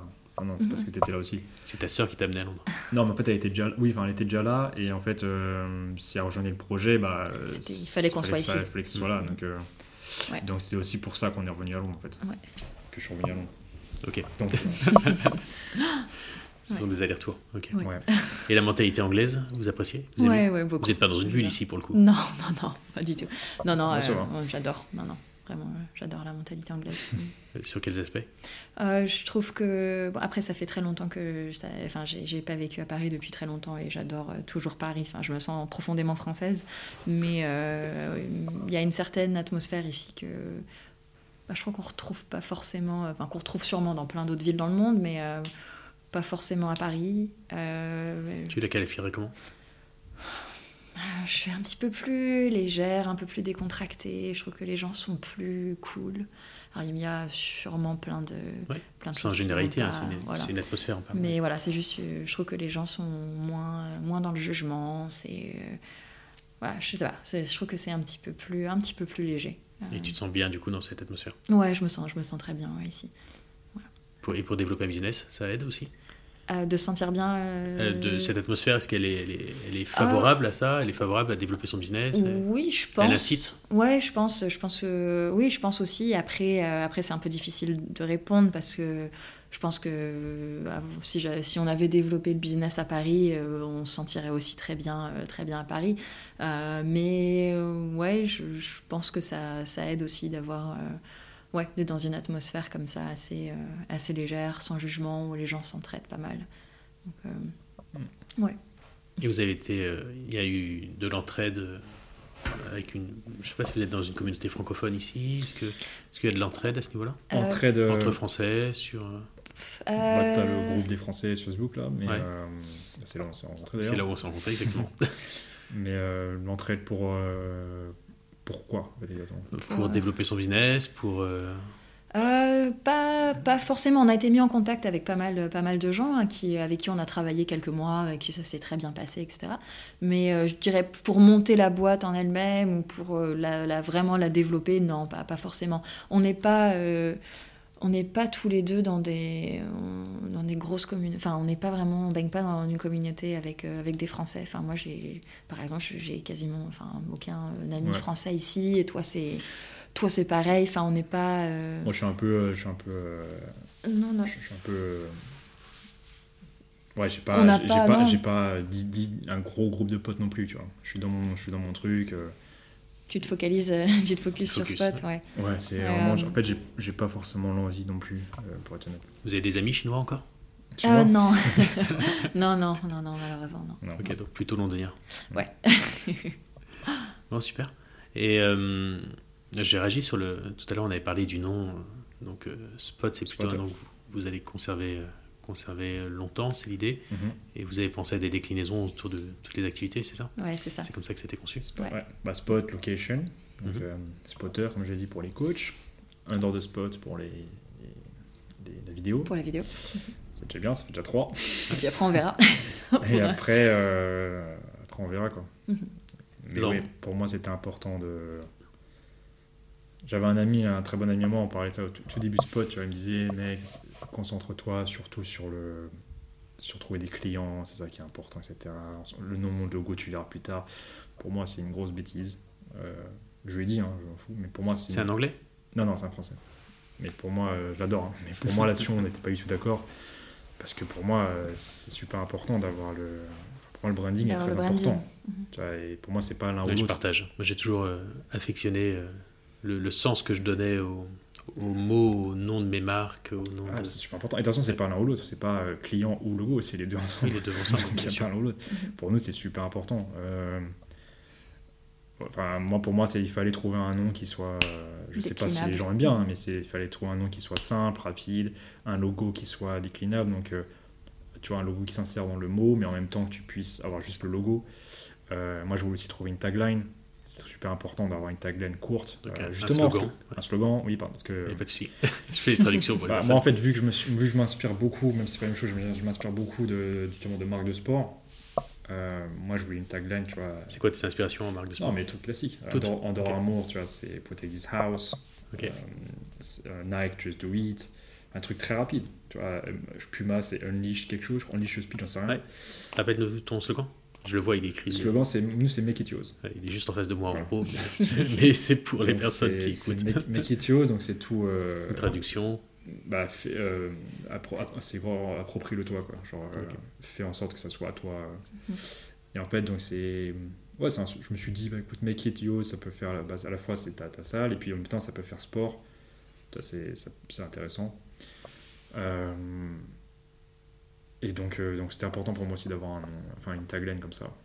Parce que tout le côté marketing branding après va être derrière. Et comme je disais au tout début, pour moi, euh, tu peux avoir le meilleur studio du monde, etc. Mais moi, je, pense que les gens, si, si- plus tard en tout cas, si, enfin, c'est mon but, hein, si les gens viendraient à Spot plus tard, c'est aussi parce qu'ils peuvent s'identifier peut-être au, euh, au côté athlétique. Tu vois. Moi, je me dis, peut-être que j'ai tort, mais si, si j'ai un studio privé, si j'ai deux studios privés et que j'en ai un bah, qui est hum, entre guillemets qui est, qui est beau mais qui est classique, tu vois, comme nos concurrents, mais qui est très beau, tu vois, et un autre bah, qui est plus basé sur, tu vois, où tu sens que ça respire un peu plus euh, l'entraînement athlétique. Donc, euh, tout con, mais par exemple, avoir du synthétique, pour moi, c'était très important, par exemple. du synthétique, euh, Synthétique, oui, euh, traduction du coup. ah, synthétique? Ouais. Euh, du, du, du, fou- du faux gazon, quoi. Du faux gazon, c'est ça que tu avais du synthétique. Ok, Ouais. excuse-moi. Pour moi, avoir du synthétique, c'était c'était important.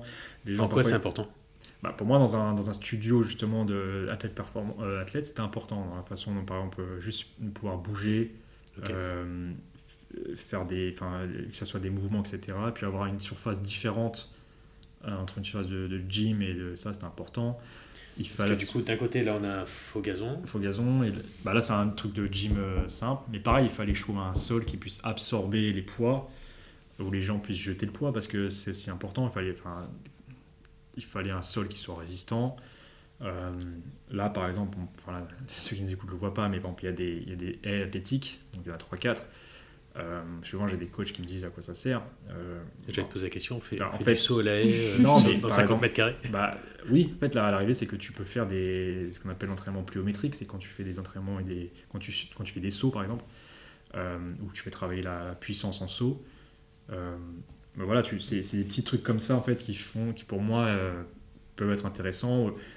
Euh, là-bas, j'ai des, j'ai des chaînes que tu attaches à la barre, par exemple. En fait, c'est des petits détails comme ça que je voulais rajouter au studio Et qui font la différence aussi. et qui pour moi, hein, parce que encore une fois, c'est moi je, je m'entraîne aussi justement, donc euh, je, je- c'est- tout l'équipement il est réfléchi aussi. Tu vois, Euh, ça par exemple, c'est une machine qui s'appelle en anglais ça s'appelle un glue time raise. Ça, tu le verras jamais dans, tu verras pas beaucoup dans des studios privés, parce que euh, bah, pour plein de raisons. Mais ça ou, ou ça qui est un hip thruster, ça s'appelle, ou un nordic curl, ça s'appelle. Euh, pareil, en fait, ça, c'est des machines qui, euh, pour le développement athlétique, sont super intéressants. Ok. Et ça, ça, tu le vois pas dans d'autres. Tu le verras pas dans. Bah, dans des studios privés, pas beaucoup. Ou, ou ça, jamais en tout cas. Parce que c'est un budget? Bah, déjà, ça prend de la place. déjà, Oui, ça, prend, vrai. ça prend beaucoup de place. Donc, Oui. tu vois, Pour ceux, pour ceux que- qui voient pas, ça fait la taille d'un rameur pour à peu près chaque. euh, ouais, ça prend de la place. Et puis ça, faut la barre, faut qu'il y ait la barre, il faut avoir la place pour mettre la barre, tu vois, Ok. donc ça prend de la place. Euh, et après, parce que c'est pas forcément la priorité. Euh, tu vois, les coachs, euh, ils, qu'ils ont des haltères, un, rack, une barre, un vélo, enfin bref, tu peux faire ce que tu veux, tu vois. Et, et c'est vrai, tu n'as pas besoin d'avoir 36 000 équipements du tout. Mais moi, je voulais équiper le studio, c'était important d'avoir des, des un niveau de équipements, en fait, prestation en fait. bah, en fait, qui montre aussi justement un, studio euh, tourné vers ce domaine athlétique. Mhm. Tu vois, avec des caisses comme ça, ça paraît con, mais c'est juste des box en fait où tu peux, pareil, tu peux, tu peux faire des, des exos de pliométrie différents. Euh, donc euh, c'était c'était ma vision en fait et, euh, et petit à petit j'essaie de, de mettre en place. Ok. Super. Voilà. Vous avez des, des envies quand vous. J'imagine que quand on, on lance un projet euh, Mhm. comme ça, on a, on a quelque chose qui nous anime. euh, Enfin, on a envie de bouger les choses. hein, Il y a un truc que vous voulez bousculer? Euh, moi, j'ai pas forcément envie de bousculer quelque chose par rapport au monde, euh, si c'est cette question. Pas forcément au monde, hein, mais par rapport euh, En général dans ce que tu vas faire, ouais. Dans, ce que, dans, ce que- dans Pour l'action que tu vas faire. Pour être honnête, Et quel impact en fait tu as envie d'avoir avec ce que tu fais? Et plutôt le- là ma question. Alors, quel impact j'ai envie d'avoir Je vais te répondre. Euh, quel impact on a envie d'avoir? Bah, On a envie de... Alors pour les, plus pour les particuliers, après je te laisserai parler pour les coachs, moi plus pour les particuliers, avoir vraiment euh, re- enfin, donné cette, cette envie de faire du sport euh, aux gens et de se sentir en confiance et de, ouais, de, de vraiment euh, vraiment se sentir en confiance, vraiment euh, vouloir euh, continuer à faire du sport, vouloir, euh, vouloir se démener, et puis aussi vraiment donner l'opportunité à tout le monde de pouvoir s'entraîner dans des endroits avec de l'équipement qui est qui, qui est pas qu'on trouve pas partout. Donc ça on- On, c'est trou- on le trouve partout. On le trouve partout. On le trouve partout. Simplement, avoir accès à autant d'équipements dans une salle privée, entièrement privée, c'est compliqué. Ouais, c'est ça que je voulais En dire. fait, c'est ça la différence. C'est que l'équipement que tu as ici, il n'a rien de spécial, pour être honnête. Tu le trouves dans toutes les salles de sport, même mieux. Maintenant, nous, ce qu'on offre, c'est pas l'équipement, c'est que tu as accès à cet équipement juste pour toi. Ok. Donc, il est juste pour toi pendant une heure dans une salle de 50 mètres carrés. En toute humilité, trouver une salle de 50 mètres carrés en plein Shoreditch, en plein Londres, euh, juste pour toi avec tout cet équipement, c'est dur à trouver. je pense. Je, je sais pas si on a. Honnêtement, je, il faut la trouver quoi. Donc c'est plus ça en fait le truc. Mais c'est- l'équipement lui-même, il a rien de. L'impact l'impact que vous voulez avoir, c'est simplement que les gens soient bien en fait. Ouais, Ouais, c'est- exactement. c'est c'est créer un environnement où tu C'est es ce côté tu peux- confiance. quoi. Exactement. confiant, tu peux t'entraîner, tu peux peut-être aussi. Enfin, c'est aussi- Avec l'aspect qualitatif. C'est un, c'est un lieu de confiance et de qualité, si C'est on peut ça. le résumer. Voilà, Ouais, de ouais, confiance, qualité, tu auras peut-être aussi des meilleurs résultats, parce que la finalité, c'est ça. Mhm. Euh, Et donc, pourquoi pas embaucher? Enfin, Il y a le modèle qui est de, de l'ouvrir à, des, à des coachs. Pourquoi pas avoir votre équipe à vous Ah, Euh, ah, parce que. Euh, Alors, je réponds. Non, mais c'est une, que- question de modèle- alors- une question de modèle économique dans, dans tout Oui, ça. oui, oui, c'est ça. On, y a. Alors, déjà, tu, Oui. tu, excuse-moi, tu veux, tu veux dire avec cette même salle, sur cette même taille de salle? Alors, soit sur cette salle-là, soit sur le projet global, parce que dans le projet global, vous allez l'ouvrir donc euh, aux gens en général. euh, à- Mais vous êtes, vous placez en tant que vous avez fait le choix de vous placer en tant qu'intermédiaire ou en tant que, Mm. euh, enfin, vous allez fournir un écosystème, si je dois résumer ça, à, à des, des coachs. Vous pourriez très bien euh, avoir euh, des salles et puis embaucher vos coachs à vous, les Bah, payer moi- vous-même. Mhm. Moi, c'est ce que je veux. Alors, moi, je voulais pas les payer. Moi, des, Je voulais pas. Non, non. Tu voulais des non, non, coachs gratuits. non, non, non, on se posait la question est-ce qu'il faut faire par package Est-ce qu'il faut plus faire par membership Etc. Et en fait, tu as plein de questions comme ça qui viennent et, et chaque, euh, chaque question a, son, a ses problèmes aussi. Tu fais par exemple payer membership ici, c'est compliqué parce que tu peux pas garantir Ah, tu fais payer le chip. le- le, pardon, le mois. Si tu fais payer par mois, par exemple, je sais pas, 400 pounds, 500 pounds le mois, tu n'as pas de package.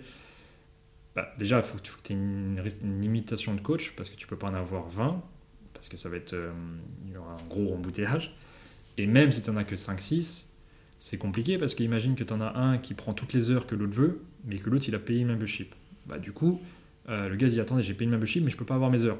Et Donc- tu, pourrais avoir, un- tu pourrais avoir un salarié ici, attitré. Ouais. perma- Enfin, tu pourrais avoir une personne qui est embauchée à temps plein et et qui, qui coach en fait les clients et nous Ouais. on prend une commission sur le. ben, en fait, vous, l'embauchez, vous le payez Mhm. et puis vous faites vos clients, ça devient, les clients finaux deviennent vos clients en fait. Oui, donc lui, s'il charge son client sans panne, nous, on va prendre une. En fait, ce serait plus son client puisqu'il serait ton salarié, tu vois. Oui, c'est ça. Et nous, on a une commission sur tous les clients qu'il prend, quoi. Enfin, Euh, un en pourcentage. fait, c'est même pas un Oui, c'est- pourcentage, il a un salaire. Oui. Tu vois, Il y, a- il y a le modèle économique Oui, où en fait, prend, euh, oui. il a un salaire et, euh, et- Pour être honnête, j'ai j'ai même pas pensé à Ça, cette c'est pas quelque chose auquel. euh, non, on n'y a pas pensé à, à ça. C'est pas un Je modèle. pense que tu as euh, beaucoup de coachs ouais. qui, justement, euh, alors t'en as qui aiment bien être employés, mais en fait, je. je...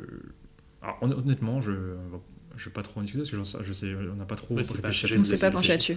Non, non, on a réfléchi à plein de possibilités, comme justement ce que je disais, membership, mais du coup, Mhm. membership, ça serait pas avec un modèle comme ça, ça serait une salle plus grande où tu peux avoir plusieurs Mhm. coachs en même temps, comme c'est fait partout. Euh, le souci avec ça, on en a discuté justement avec mon père, c'est que euh, en faisant ça, on est en concurrence avec beaucoup plus de gens aussi.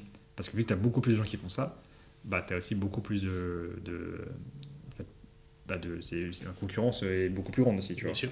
Et tu es en concurrence aussi avec des gens qui ont beaucoup plus d'argent. Donc euh, c'est aussi ça la différence aussi de. Enfin, un, un problème aussi de pourquoi on peut pas faire ça. Et puis il y a aussi le fait d'avoir une plus grande salle, euh, plus grand loyer, euh, plus grand investissement matériel. Donc il y a plein de choses qui fait que pour l'instant c'était pas non plus notre, notre idée. Mhm. Euh, et puis euh, la base, franchement l'idée à la base c'était vraiment de. Moi j'ai- moi, j'avais vraiment envie de développer ce côté privé. Mhm. Donc euh, donc c'était, euh, on s'est vraiment penché là-dessus et puis euh, Ok, je comprends. et puis voilà quoi. Puis c'est aussi vraiment pour créer une demande, comme toi tu le disais, une Ouais. demande du. T'as beaucoup de gens qui veulent ça. Et créer aussi quelque chose de différent. Tu parles pas mal de, de concurrents. Quel est votre rapport à la concurrence Euh, Ça vous stimule Ouais. Ça vous paralyse ça vous... Bah, c'est marrant parce que moi, euh, Ça stimule. plus. moi c'est peut-être mon côté sportif, tu vois, mais euh, moi, j'aime, moi, j'aime- moi ça me, j'aime bien ça. moi. Oui, ça stimule. Ouais, non, moi, on n'est pas. euh, Moi j'aime bien ça. En fait, ça me, ça me, ouais, ça me drive, quoi. Tu vois. Mhm. Ça peut m'énerver justement parfois, mais d'une bonne façon. Ça, je me dis, euh, putain, euh, T'en crées un moteur. Ouais, Ouais. et puis de toute façon, s'il n'y avait pas de concurrence, ça serait, ça serait chiant. Non, et puis de toute façon, euh, on, part, on part aussi du principe que s'il y a de la concurrence, c'est parce que justement, c'est une bonne idée. Euh, donc c'est quelque chose qu'on a, qu'on a toujours en tête. Et puis, euh, et puis après, euh, il y a de la, enfin, on part aussi du principe qu'il y a, y a de la place pour tout le monde de toute manière. Il faut juste trouver une petite différenciation. Et je pense que nous, on la trouve justement à travers tout le, branding et tous les, tous les différents services que, qu'on propose. Et puis avec aussi bah, nos personnalités, la manière dont on interagit avec les clients, le service client. Euh, voilà, donc euh, je pense que chacun, Ouais. chacun a sa place, chacun a. Nous, on a fait une très grosse Ouais. erreur. au début, justement, l'erreur qu'on faisait, c'est qu'on on s'est beaucoup comparé. De, alors qu'on n'avait pas les mêmes, forcément les mêmes moyens, euh, ni les mêmes euh, expériences. Hmm. Et c'était une grosse erreur de se comparer comme ça. Et au Tu final, te euh, comparais au gros, du coup, forcément? oui, tu compares à des- En fait, tu, tu te compares, mais tu peux pas gagner. Parce que même si toi, tu as des envies, en fait, tu as, toujours l'impression d'avoir deux coups de, de retard. Tu vois, putain, il faut ça, putain, c'est ce que j'avais, euh, c'est ce que je voulais mettre en place. Ah merde. Et en fait, euh, bah, c'est pas bien de, ouais, si tu te compares comme ça, c'est Ça pourrait avoir l'effet de te. de te, de- de, de- d'avoir un poids sur toi et Ouais. de dire je, jamais je vais y arriver. en Et, fait. et ce qui est pas bien avec ça, c'est que tu as Ce toujours qui n'est même pas l'esprit sportif, parce qu'en réalité, enfin, t'as Ouais. des challenges dans l'esprit sportif. euh, Bien sûr. tu peux très bien, euh, enfin, tu peux très bien euh, arriver de très loin et euh, Mhm. Bah, avoir le- des vraies transformations. Et tout. Enfin, c'est aussi pareil avec l'entrepreneuriat. Le souci, c'est que tu as toujours l'impression du coup de courir derrière quelqu'un. Et, euh, et ça, c'est pas bon. En fait, il faut simplement accepter que, bah, justement, nous, on est, on est différents et, et qu'est-ce qu'on peut faire de différent Mhm. tu vois Je me rappelle, j'avais vu, j'en ai parlé à Tatiana l'autre fois parce que c'est un film que j'adore et qui m'a beaucoup inspiré. Ça n'a rien, à... enfin, ça n'a rien à voir. Pour moi, ça a beaucoup inspiré dans le truc entrepreneuriat. Ça s'appelle Moneyball. Je sais pas si tu l'as vu ce film avec Brad Pitt. Non. En fait, Brad Pitt, dans l'histoire, c'est un gars qui euh, est recruteur de baseball, sauf qu'il a une équipe qui est très bas de tableau et il perd trois de leurs meilleurs joueurs euh, dans, les, plus gros clubs. Et en fait, euh, du coup, les, recruteurs du club, ils cherchent à remplacer ses meilleurs joueurs. Et Brad Pitt, lui, en fait, il leur dit, les gars, vous pensez pas du tout bien, enfin, c'est pas, pas comme ça qu'il faut penser, parce que vous essayez de remplacer des joueurs par d'autres joueurs qui déjà ne sont, pas le même niveau, et en plus, on n'a pas les moyens. Et en fait, il dit simplement que si on essaie de, essaye en fait de, faire la même chose ici que nos concurrents, bah, en fait, on va perdre contre nos concurrents parce qu'on n'a pas les mêmes moyens, etc. Et donc en fait, lui, il part sur une autre stratégie complètement différente, qui est dans l'histoire de, recruter plus de, gens euh, moins connus ou moins bons, mais qui au final, la somme totale de 20 joueurs égale la somme totale d'un joueur, et d'en faire une équipe. Et en fait, j'aimais bien cette, euh, enfin, ce film m'a beaucoup inspiré pour cette façon de penser de faut pas copier n'essaye pas de n'essaye pas de n'essaye pas de jouer dans la même cour que ce que, que ce que tu peux pas parce que de toute façon tu, tu, tu, tu vas perdre en fait. Parfois tu vas perdre. Nous la réalité c'est que d'où on part on n'a pas les mêmes moyens que d'autres euh, que nos concurrents pour l'instant. Ok. mais c'est pas grave parce qu'on n'a pas la même vision non plus on n'a pas la même vision et, euh, comme Tassia disait, on est différents, on a, on a, plein d'autres qualités. Donc c'est pas une course. euh, eux, ils prennent l'avance qu'ils veulent. Et pour être honnête, c'est très bien d'avoir quelqu'un qui fait avant nous. Parce que même si on copie pas, bah, on apprend aussi pas mal euh, des, bêtises qu'ils peuvent faire aussi. Donc c'est, jamais bon d'être le premier non plus dans quelque chose, je trouve. Parce que c'est, bien justement d'avoir quelqu'un qui ouvre le chemin. Non?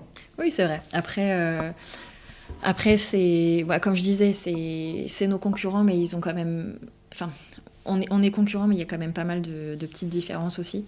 Euh, donc, euh, donc c'est vrai que c'est, intéressant de voir ce qu'ils font.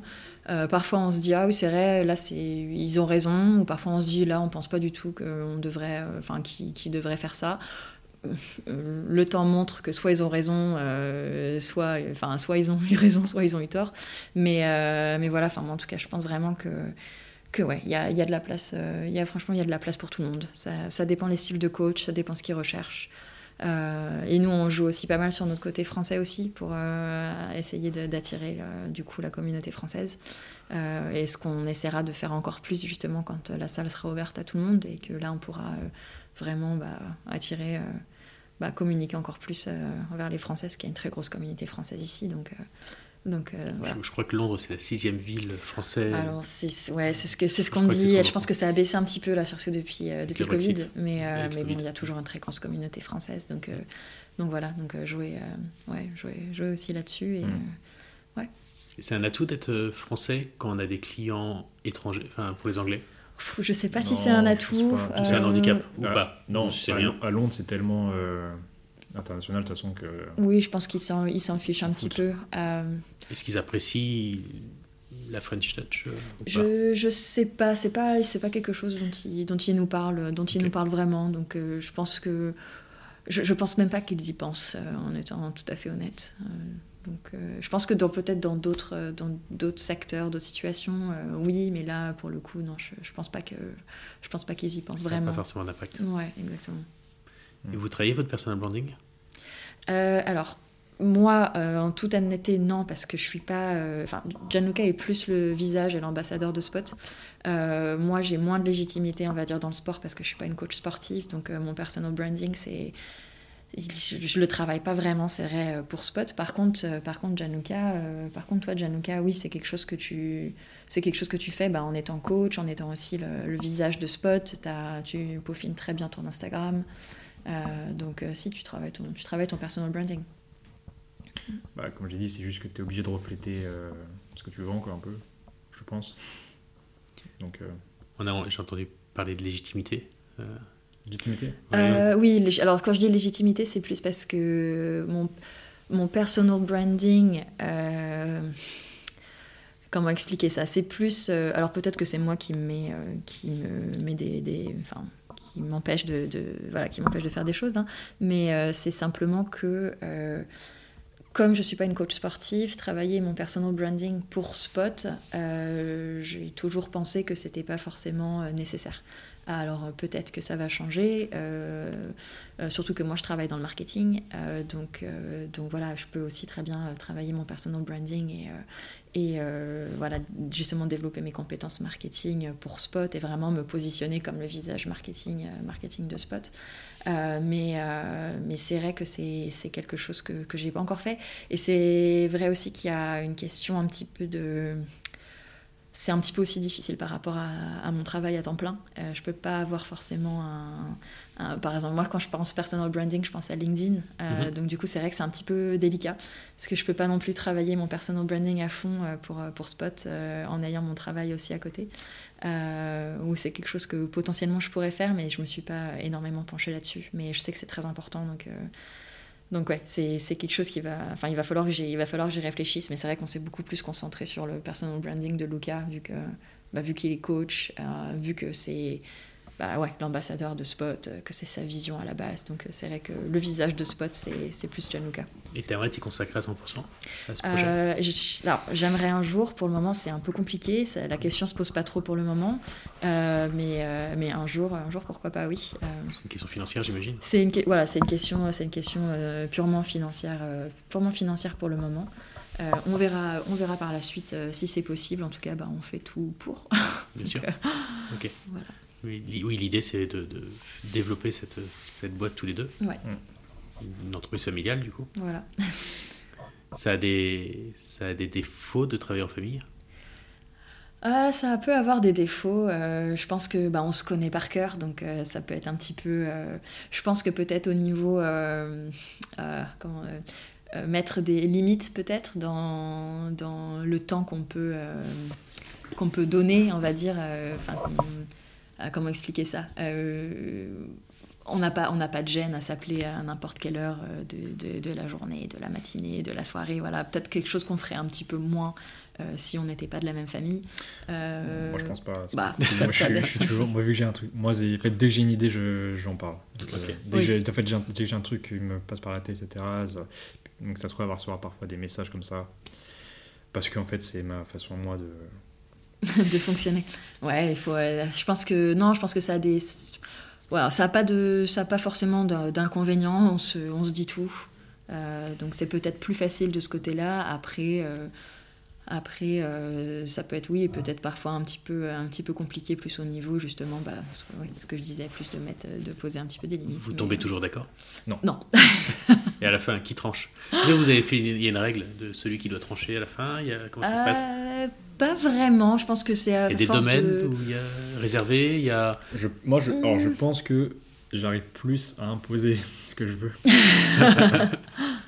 Euh, c'est vrai Oui, mais plus je pense parce que parce qu'au final, euh, c'est le sport, c'est plus son univers. Donc c'est vrai que quand il y a des questions plus, par exemple, d'organisation du studio, euh, quand Gianluca me dit, Ah, je vais tout changer, je vais tout transformer, on va tout changer. Au début, je suis un peu, ah bon, t'es sûr, tu machin. t'en perds. Voilà, et bien après, au final, oui, je me rends compte qu'en fait, il a raison. Par contre, après, pour des questions plus, bah, des choses que, qui, voilà, que- qui sont moins de ton domaine, euh, enfin, tout, ce- je sais pas, tout ce qui est des questions un petit peu plus, euh, enfin, comptables, Légales, tout ça, voilà, exactement. Euh, là, là, euh, là, Gianluca m'écoute, euh, m'écoute quand même, euh, m'écoute plus, mais après, euh, sinon, on- pour tout ce qui est plus développement, euh, développement commercial, stratégie, euh, on discute et, euh, et généralement on en arrive à la même conclusion. Il n'y a jamais eu de, De clash de clash, euh, de gros Euh, clash ou de. Non, il n'y a jamais eu de gros clash encore. Il n'y a jamais eu de gros clash. Après, on est. euh, même si, de toute façon, même si on a des clashs, ça durera pas du tout longtemps. Euh, on, on revient l'un vers l'autre et, euh, et on, on sait, euh, on sait quand on a tort ou, ou quand on a raison. Donc, C'est Voilà. une expérience qui vous soude ou qui vous éloigne ou qui vous. Enfin, elle, fait- elle a un impact sur votre relation je pense que ça nous a soudés. Moi, je pense que ça, ça a plus. euh, Non, t'as pas l'air d'accord. T'as pas l'air d'accord. On voit pas ton visage du coup, mais t'as pas l'air d'accord. Moi, je pense que ça a soudé. Euh, Mhm. C'est le fait de travailler ensemble, euh, c'est quelque chose qu'on n'avait jamais fait. Euh, on se voit aussi beaucoup plus, bien évidemment. Donc, euh, je pense que non, je pense que ça nous a, ça nous a soudés. Mhm. Mais si t'es pas d'accord, tu. Oui, ça vous a rapproché en tout cas. ouais, ouais, ouais. En termes de temps, forcément, puisque vous passez plus de temps ensemble. Ouais. Et vous arrivez à mettre une. Enfin, alors j'ai bien compris qu'à toute heure du jour et de la nuit, vous, vous en parlez, mais Moi. Vous arrivez à mettre une limite euh, au repas de famille, par exemple, j'imagine que ça Euh, déborde. c'est compliqué. c'est compliqué. Non, on finit toujours au repas de famille par parler. euh, Mm. euh, ouais, c'est. Non, on a. Mais c'est moi qui ramène ça sur la table. en fait, euh, en fait, je pense qu'on a. C'est la on- passion qui parle. On a parlé, tout à- on a parlé tout à l'heure. On a juste, je pense qu'on a, on a, moi j'ai peut-être une vision long terme beaucoup plus forte que Tatiana, parce que c'est mon projet à la base que je lui ai amené après par la suite. Et vu que je fais ça à 100% de mon temps et pas elle, parce qu'elle a son boulot, et ben en fait, moi je suis tout le temps en fait, euh, moi, et puis moi je suis célibataire par exemple, j'ai pas de, j'ai pas de copine, j'ai pas de, puis je dis, je suis quelqu'un qui, aime bien être seul aussi justement. Donc en fait, je suis tout le temps en- à, parler, à penser à ça. Euh, Tatiana non du coup. Et en fait, Oui, un peu euh, moins de temps. et en fait du coup, je suis tout le temps en train de, de, De réfléchir, de, réfléchir- cogiter. de, de- de- de penser comment, euh, comment, quoi faire pour, euh, qu'est-ce qu'il faut mettre en place, comment faire. euh. et, et donc en fait, quand on est en famille, euh, je, souvent j'en parle ou euh, puis mon père aussi en parle du coup parce que mon père ça, bah, ça intéresse aussi. Et du coup, on en, on discute. Mhm. Et puis voilà. Quand on a un métier passion, euh, le risque c'est que du coup il n'y ait rien qui soit de la passion compte finan- enfin qui rentre pas dans le cadre pro. Mhm. Ouais. Est-ce que tu as, de la passion euh, ailleurs? Tu arrives à faire autre chose? Non. Non? Non, c'est un peu. euh, Après, moi, j'ai toujours une personnalité de toute façon un petit peu. euh, euh, Je sais pas. Pas réservée, tu vois, mais. Tu peux bah, se réserver un peu Non, parce tranquille. que je suis pas, je suis pas, je suis pas timide comme gars. Tu vois, Posé. Je suis- je suis- c'est juste en fait, je, je, j'ai pas, j'ai pas, je ressens pas le besoin, par exemple, de passer un samedi après-midi avec euh, mes potes dans un parc. En fait, aujourd'hui, j'ai l'impression que c'est une perte de temps pour moi. Mhm. Tu vois, même si c'est cool, j'ai du plaisir, on va, c'est cool, on va se poser, il y a du soleil. Euh, moi aussi, j'adore le soleil, etc. Mais c'est juste qu'en fait, c'est, je, je suis tellement, euh, j'ai tellement, je suis tellement motivé en fait euh, dans ma tête, 24 heures sur 24, à, à la vision que je vais avoir avec Spot. Euh, en fait, c'est- trop d'ailleurs parfois. C'est trop par rapport à, ce que c'est réellement pour l'instant. Donc c'est bien parce que ça te donne une vision, etc. Mais c'est bien aussi de faire étape par étape. Et, et donc en fait, j'ai pas, ouais, j'ai pas, c'est une perte de temps pour moi parfois de, de juste euh, rien foutre un samedi, etc. Et euh, Tu te reposes par moment? Oui, bien sûr, mais après, voilà, c'est moi, je, ce matin, je me suis levé à 11h. parce que je me suis couché à 3h, mais je me suis levé à 11h. T'as bossé jusqu'à 3h En fait, moi, je suis quelqu'un, je suis assez, je suis assez. Non, non, pas du tout, même Ah pas en plus. non, ça va. Je suis, je suis mais vu en plus, en fait, j'ai une personnalité un peu quelqu'un de créatif. Mhm. Ça peut m'arriver pendant trois jours d'être complètement à fond dans un projet, etc. Et puis après, les deux jours qui suivent, pas du tout. Euh, après, il y a une journée, je vais juste aller faire ma séance de sport, puis je vais rentrer et en fait, je vais réfléchir à plein de trucs. C'est un peu comme ça que je fonctionne, tu vois. J'ai du mal à me concentrer en fait pendant des heures euh, sur un truc. Euh, c'est pas du tout mon, ma personnalité. Je, je suis pas du tout comme ça. Donc, euh, c'est c'est- c'est pas bien et puis c'est bien en même temps. C'est pour ça que c'est bien d'entrer dans une équipe, d'avoir des compétences différentes. Mais euh, ouais, donc euh, quand tu quand as une vision, une passion, c'est cool, mais c'est vrai que ça peut te bouffer. Aujourd'hui, par exemple, c'est vrai que moi, je me vois pas en couple et je me vois pas faire l'effort de rencontrer une fille parce que je sais que je vais pas lui, euh, lui Consacrer donner, du temps. consacrer du temps. tu vois. J'avais été avec une fille pendant 5 ans. À cette période, j'étais pas bien du tout avec mon genou et du coup, toute ma, tout mon, mon focus était sur ma rééducation de genou. Et au final, j'ai rien fait avec cette fille pendant 5 ans. tu vois. On, a pas fait, on a fait un voyage, euh, enfin, on faisait rien le week-end, tu vois. tu vois. Et aujourd'hui, c'est un, c'est un regret, tu vois, un peu. Et euh, c'est pas un regret, tu vois, parce que finalement, bon, on, on s'est séparés parce était différents. Mais aujourd'hui, j'ai plus, j'ai pas envie d'être en couple. Si je peux pas euh, derrière, euh, si j'ai pas, si je préfère derrière euh, me consacrer à ça plutôt que de faire plein de trucs avec elle, tu vois. Donc, donc non, je... mais ça va très bien parce qu'en fait, moi, c'est ce que je disais à Tatiana tout à l'heure, c'est qu'en fait, si t'aimes ça et si t'as la vision de ça aller, en fait, ça te pose pas de problème de, de faire tout ça. Moi, j'ai aucun problème de. Euh, et même de mettre, euh, si je dois mettre exemple, mon argent dans quelque chose, Tu le vis pas comme un sacrifice. pas du Oui, tout. c'est ça. Tu vois, si, si je dois mettre exemple, mon argent que euh, pas- mon argent pour payer quelque chose parce que euh, on va garder la trésorerie, etc. En fait, ça si, je, si, je le, si je peux le faire, ça me dérange pas du tout parce que je m'en fous en fait de, de payer. euh, je m'en fous de payer je sais pas quoi. euh, alors que ça, ça va me permettre de pouvoir, je sais pas, euh, payer un shooting pour euh, développer le truc, tu vois. C'est- Je, vois plus ce truc comme ça en fait. Euh, c'est là où peut-être on a une vision qui est un petit peu différente, c'est que moi je suis tout le temps là-dedans du coup, et Tatiana un peu moins, donc euh, je pense que là-dessus on se comprend pas Non. trop parfois. Moi, je, moi, je compartimente un petit peu plus. Euh, C'est-à-dire bah, c'est important pour moi de, de- d'avoir des moments. euh, c'est important pour moi d'avoir des moments qui sont à moi, d'avoir des moments où je n'ai pas besoin forcément de penser à l'entreprise ni à mon travail, euh, parce que moi c'est comme ça que je fonctionne. Sinon, euh, bah, sinon je, moi je, j'éclate. Donc euh, c'est pas. Oui, mais c'est, c'est pas. voilà. Donc pour moi c'est ma, c'est ma manière de fonctionner. On est très différents là-dessus. Et t'as Mais, trouvé ton équilibre quand même malgré tout. hein, Parce Oui, que oui. vous êtes différents. Oui, oui, non, non, j'ai, j'ai trouvé mon équilibre, mais voilà, après c'est une question, tous les deux, on respecte, on respecte la manière de fonctionner de l'autre, et euh, c'est, euh, ouais, c'est ça qui est le plus important. Oui, effectivement. Mhm. Et euh, on a, avant d'enregistrer, on parlait, euh, je vais revenir sur le mot de légitimité, mais euh, Mhm. est-ce que vous êtes, vous vous sentez légitime à entreprendre tous les deux? Quand vous avez lancé, vous êtes senti légitime à entreprendre et à faire tout ce que vous faites? Alors, Ouf, Pas trop. Euh, Enfin, l'imposteur, il y a pas- oui, euh, c'est. Oui, c'est ce dont on parlait tout à l'heure. Je pense que nous deux, on, on Ça a, dépend. on a, on a pas mal de, on a pas mal de syndrome de l'imposteur et en même temps, on sait que on est capable de le faire. Euh, donc c'est un peu ambivalent. Euh, mais, euh, je sais pas, moi j'ai toujours, moi je pense que j'ai toujours cette personnalité en fait à, à, à, je sais pas, à vouloir chercher des trucs, enfin à vouloir atteindre des objectifs qui paraissent démesurés, tu vois. Quand j'étais blessé au genou, moi j'avais toujours cette ambition de, de devenir pro foot, tu vois. Enfin pas pro, euh, enfin pro à un, un niveau, euh, Mhm. voilà. J'avais toujours cette ambition, même si j'avais eu 4-5 opérations du genou. En fait, c'était ma, ma vie, enfin j'étais toujours euh, bah, focus là-dessus, et puis euh, toute mon attention était là-dessus. Et pour moi, entrepreneuriat, c'est un peu. pour moi, c'est jamais personnalité. Tu vois, c'est. euh, quand j'étais blessé avec mon genou, bah, je faisais des sacrifices pareils euh, pour ma rééducation, etc.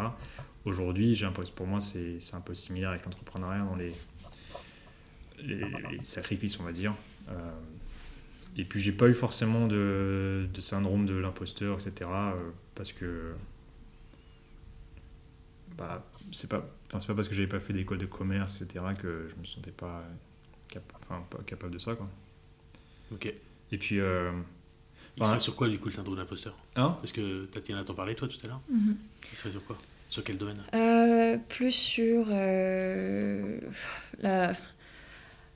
avoir euh, plus un petit peu avoir l'impression que il y a des gens qui, qui feront mieux, enfin qui feraient mieux ou qui qui auraient plus de connaissances et qui osent plus, alors qu'en fait il faut juste arrêter de se poser 36 000 questions et il faut juste foncer. Et puis parfois on regarde en arrière et on se dit en fait c'est déjà super ce qu'on a fait, enfin on a on a osé.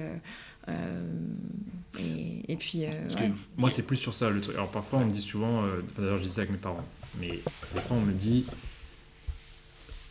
c'est bien, t'es courageux, t'as pris des risques. Et en fait, cette phrase, t'as pris des risques, moi, je le vois pas, le risque, pour être honnête. Moi, je le vois pas. Mhm. Parce que je vois pas en quoi c'est un risque, en fait. Euh, parce que pour démarrer ce projet, on a eu, bah, on a eu de l'argent familial, donc qui est pas énorme du tout pour un projet comme ça, il faut le dire, Non, mais qui nous a quand même mais qui nous a qui permis de lancer ça. Ça met le pied à l'étrier. Voilà. Oui, mais comme tout enfin tous les gens qui démarquent quelque chose, t'es obligé de. Personne n'a réussi euh, sans, sans aide euh, financière. Enfin, t'es obligé à un moment donné de surtout pour un projet comme ça. Et, euh, et en fait, pour moi, du coup, c'est pas un risque en fait. Euh, je vois pas en quoi j'ai pris un risque moi, tu vois. Euh, et tous les jours aujourd'hui, je je- n'arrive pas à ressentir en quoi c'est un risque. Tu Moi, ressens je- pas un risque à être dans un pays euh, Ah non, pas du tout. Moi, différent, avec ah, entre... non mais pour plein de, enfin, Mhm. tu vois, il y a des gens qui nous écoutent certainement et qui euh, ont euh, un poste de salarié, ah ouais, qui bon, ont une, une vie qui est planifiée certainement et, et sécurisée. Et c'est pas, il n'y a pas de jugement de valeur dans ce que je dis. Euh, Il y a des gens qui, qui sont à l'aise avec ça et qui, pour eux, Ouais. euh, s'ils devaient aller dans cette démarche-là, ce serait assez effrayant de se dire je quitte soit un cocon familial, soit une sécurité, soit. Enfin, je quitte un, Ouais. entre, entre guillemets un- une zone de confort, je vais l'appeler comme ça, une zone de confort pour me retrouver euh, dans un pays avec une culture différente, avec plein de choses différentes. Alors, même si vous avez euh, baigné un peu dans, dans cette culture entrepreneuriale et, et également dans, des, dans la culture anglo-saxonne, malgré tout, euh, ça reste euh, à Londres, on est, on est dans un autre pays. Et en plus, derrière, deuxième zone d'inconfort, l'entrepreneuriat, bah, c'est. euh, tu- Enfin, si tu n'as pas de clients, euh, tu Ouais, mais- manges comment à la fin du mois Enfin, tu vois, Ouais. tu as, cette zone de. Tu as l'inconfort euh, culturel, l'inconfort euh, réglementaire, parce que euh, là, on le disait tout à l'heure avec l'histoire des, Mhm. euh, des notaires ou Ouais. pas notaires. Enfin bref, euh, y a- y a- c'est quelque chose qu'on connaît pas, alors que qu'en France, tu es habitué à tout un tas de choses. Donc il y a tout cet inconfort-là, culturel, plus l'inconfort financier qui va s'accumuler. Tu vois, il y a tout un tas de. de- Ouais, je vais de te dire, choses. moi j'ai. Déjà, j'ai pas d'enfant.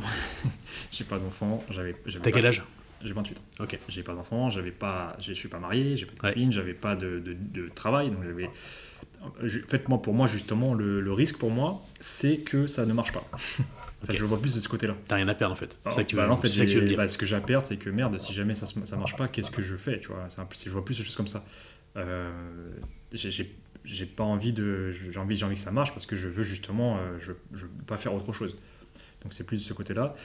Euh, donc voilà, j'avais, j'étais pas du tout, ce- je suis pas du tout le, le gars qui a, qui a, je sais pas, qui a dû euh, vendre sa maison pour euh, investir dans le truc, etc. J'ai pas, j'ai j'ai pas l'impression d'avoir pris beaucoup de risques. Euh, pour beaucoup de gens, c'est beaucoup de risques, mais moi, je vois pas ça comme ça. Moi, plus le risque, c'est vraiment plus, bah, j'ai rien à perdre en fait et j'ai tout à gagner. Euh. Et puis, puis j'ai de la chance, euh, j'ai de la chance d'être euh, aidé que ce soit avec ma sœur, que ce soit avec ma famille. Et puis même aujourd'hui, j'ai pas honte de le dire, mais aujourd'hui, moi, je, mes coachings me permettent de, de manger, etc. Mhm. Mais mes parents m'aident toujours pour mon loyer. Parce que en fait, tout l'argent que je gagne quand je fais par exemple une vidéo, euh, qui, euh, enfin tout l'argent que, que Spot peut gagner, ça va dans l'entreprise pour l'instant. Donc même si un jour je peux faire une vidéo, peut-être que j'aurais pu gagner 1500 pour le projet, je mets ça dans Spot. Donc en fait, moi je gagne que avec mes coachings. Londres, c'est une ville très chère, donc les loyers sont très chers.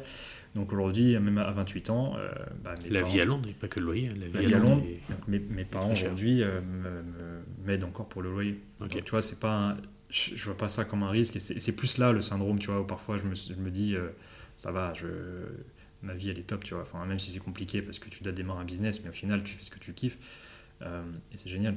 Et en plus que, enfin moi je, je, je vais surtout pas avoir un discours de, euh, tu vois ce que tu disais tout à l'heure par rapport aux gens qui disent, euh, bah, qui eux n'arriveront pas à prendre ce risque, etc. Chacun part avec des armes différentes, chacun a une situation différente. Euh, je, ne vais surtout pas faire le discours du gars si tu peux, tu, si tu veux, tu peux, il faut juste faire ça. pour moi, ça, c'est des blabla, des conneries à la con. Et je le dis franchement, parce que je, pour moi, c'est vraiment du blabla pour se faire mousser plus que encourager. je crois qu'au contraire, ça décourage plus les gens à dire ce genre de choses, parce que la personne qui t'écoute, elle, elle va se dire putain, merde, je suis une merde, du coup, j'arrive pas à prendre des risques, mais je le veux, mais pourtant j'arrive pas, et ça, je déteste ça. Euh, puis pareil, pour moi, c'est des discours, c'est facile de le dire quand tu as réussi. Puis encore une fois, chacun a une vie différente, chacun a une possibilité différente. Ça se trouve, moi, si j'avais euh, Tatiana, je pense que si elle avait deux enfants aujourd'hui, peut-être que euh, elle pas, elle peut-être pas pu suivre à faire spot, tu vois. Euh, Enfin, il y, a- il y a plein de choses comme ça. Donc euh, non, c'est pas, franchement, c'est pas un risque, hein, c'est que du plaisir et, euh, et c'est un risque dans l'autre dans l'autre sens. Il faut que ça marche parce que sinon, euh, bah ça, ça me fait, ça me ferait chier d'arrêter quoi. Ok. Et euh, vous avez prévu de. J'imagine qu'il y a une forme de, de prévision financière quand même qui a été, qui a été Mhm. envisagée, Oui. de développement. Euh, vous avez un rythme qui vous convient aujourd'hui Vous aimeriez aller plus vite Est-ce que c'est. Ah, on aimerait aller, on aimerait aller plus vite. Euh, ouais, on aimerait aller, on aimerait aller plus vite. Euh, pour le moment, c'est pas pas forcément possible, mais on espère que d'ici euh, d'ici six mois, on aura la possibilité de d'ouvrir, tu vois, un, autre endroit. voilà. Donc on se donne, euh, voilà, d'ici six mois, on espère que on espère que ce sera possible. La prochaine étape, c'est un autre, un autre euh, lieu, c'est ça? Euh, ouais, alors ce serait ouais, un autre lieu ou euh, une plus grande salle à définir encore. Euh, mais euh, voilà, mais on espère en tout cas que d'ici décembre, ce sera, ce sera possible. Une plus grande salle pour mettre deux coachs en même temps ou- Oui, pour la diviser la salle. Enfin, on n'a pas, c'est pas encore complètement établi. C'est quelque chose dont On on, se pose plein parle. de questions. Voilà, on en, on en parle beaucoup. on- en fait, on pense à différents.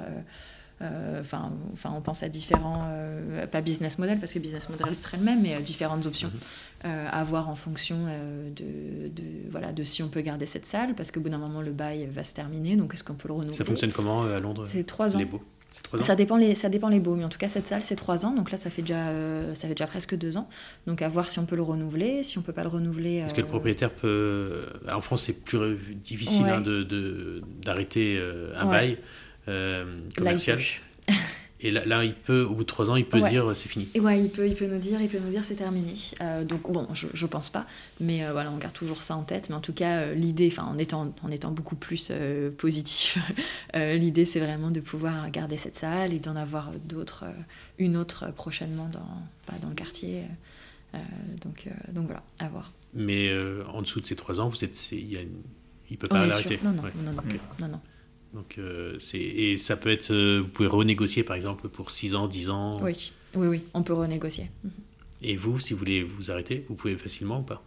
Je pense qu'on peut. On Euh, va regarder le contrat, je pense. oui, peut, si on mais, a, ouais. mais on s'est pas encore penché dessus vraiment parce que pour l'instant. Parce que pour le moment, il n'y a pas de raison. Donc, euh, voilà. Mais c'était aussi pour ça qu'on avait voulu prendre. euh, on avait eu cet accord avec le propriétaire de faire trois ans. Euh, c'est parce qu'en fait, euh, ben, on s'était donné. euh, Enfin, c'est pas qu'on s'était donné trois ans, c'est simplement qu'il y avait. C'était. Euh, ça a été, enfin, ça a été un, un accord en fait entre les deux parties, euh, voilà, en disant euh, voilà, on peut faire trois ans et comme ça, nous, ça, si jamais ça marchait pas, ça nous aidait à, du coup à, à pouvoir quitter le, quitter les locaux. Et voilà. On parle là des loyers des appartements qui sont chers ici. Est-ce que Ouais. c'est pareil pour les, les locaux? Si ça avait été à Paris, ça aurait été le même prix? Euh, ça, Je alors, sais pas parce qu'on est très bien, on est très on bien a, placé. ouais, on a de la, ouais, on est très bien placé et puis euh, c'est, enfin c'est un bon, euh, enfin le loyer est bien. Donc là on a eu, de, on a eu de la chance. Après à Paris, à Paris je sais pas, je pense que ça serait peut-être un petit peu moins cher, mais mais après est-ce que on aurait mis, enfin est-ce qu'on aurait les mêmes prix à Paris? Mhm. Aucune idée. Euh, donc c'est voilà, un petit peu, un petit peu difficile de répondre parce qu'on connaît pas, enfin on n'est pas. C'est pas excessif euh, pour vous? Ça vous semble pas excessif là? Euh, bah, c'est cher, mais en tout cas, c'est un. Enfin, on, a, on est tombé sur un bon, euh, un bon, un bon, un bon bien. Je, je le répète, vous êtes bien situé. Donc. Ouais, ouais, ouais, ça, ça, ça doit jouer. ouais, ouais, ouais. Et est-ce que le Luca qui, était à, qui, était, qui est arrivé en Chine, il serait fier du parcours aujourd'hui? Avec du recul? Oh, ouais. je- Euh, ouais, non, moi je, je suis très, je suis très content. Je suis très content de. En fait, comme j'ai dit, moi j'étais vraiment pas bien pendant des années pour des raisons personnelles. Mhm.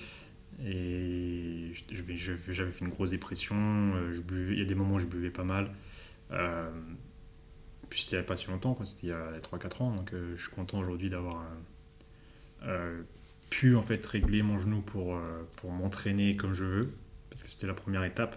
Euh, J'aurais pas pu faire ce métier de coach. En fait, si moi-même, tu en parlais, c'est un dans l'imposteur, mais j'avais déjà dit, mais en fait, je je pouvais pas entraîner, envisager de faire ce métier, même si j'avais les connaissances, etc. Si moi-même, je ne pouvais pas euh, m'entraîner et montrer, tu vois, le truc.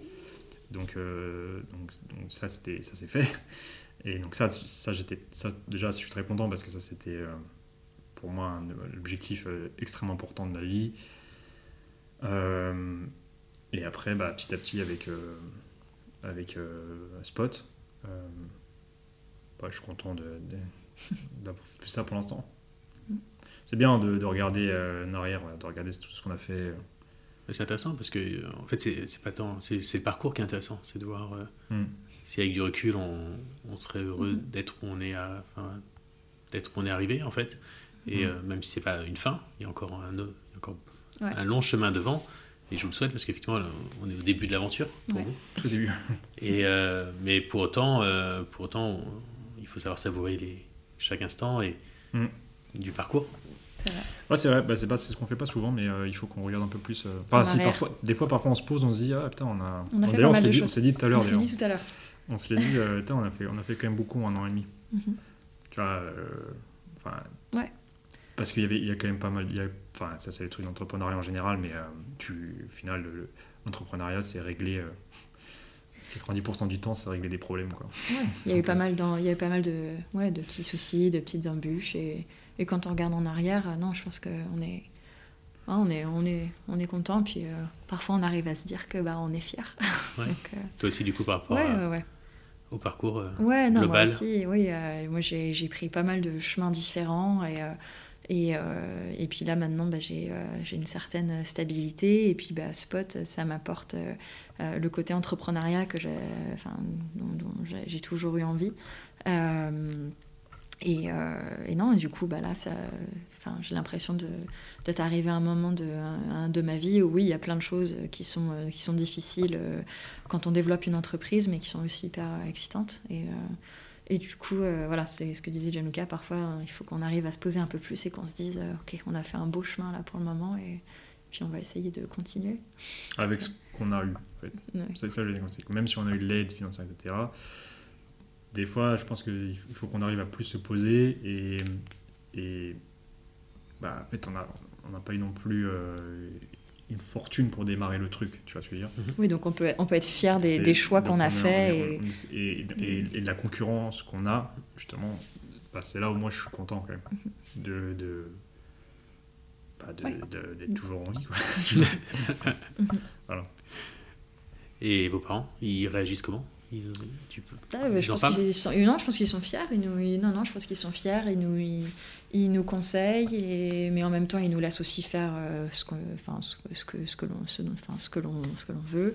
Euh, ils nous laissent avoir notre vision, bien évidemment, mais ils sont, euh, non, non, je pense qu'ils sont, Mm. ils sont, ils sont fiers. Ils sont fiers de, de ce qu'on fait. Donc, Inquiet, fier, content, Ils- parents, quoi. euh, ouais.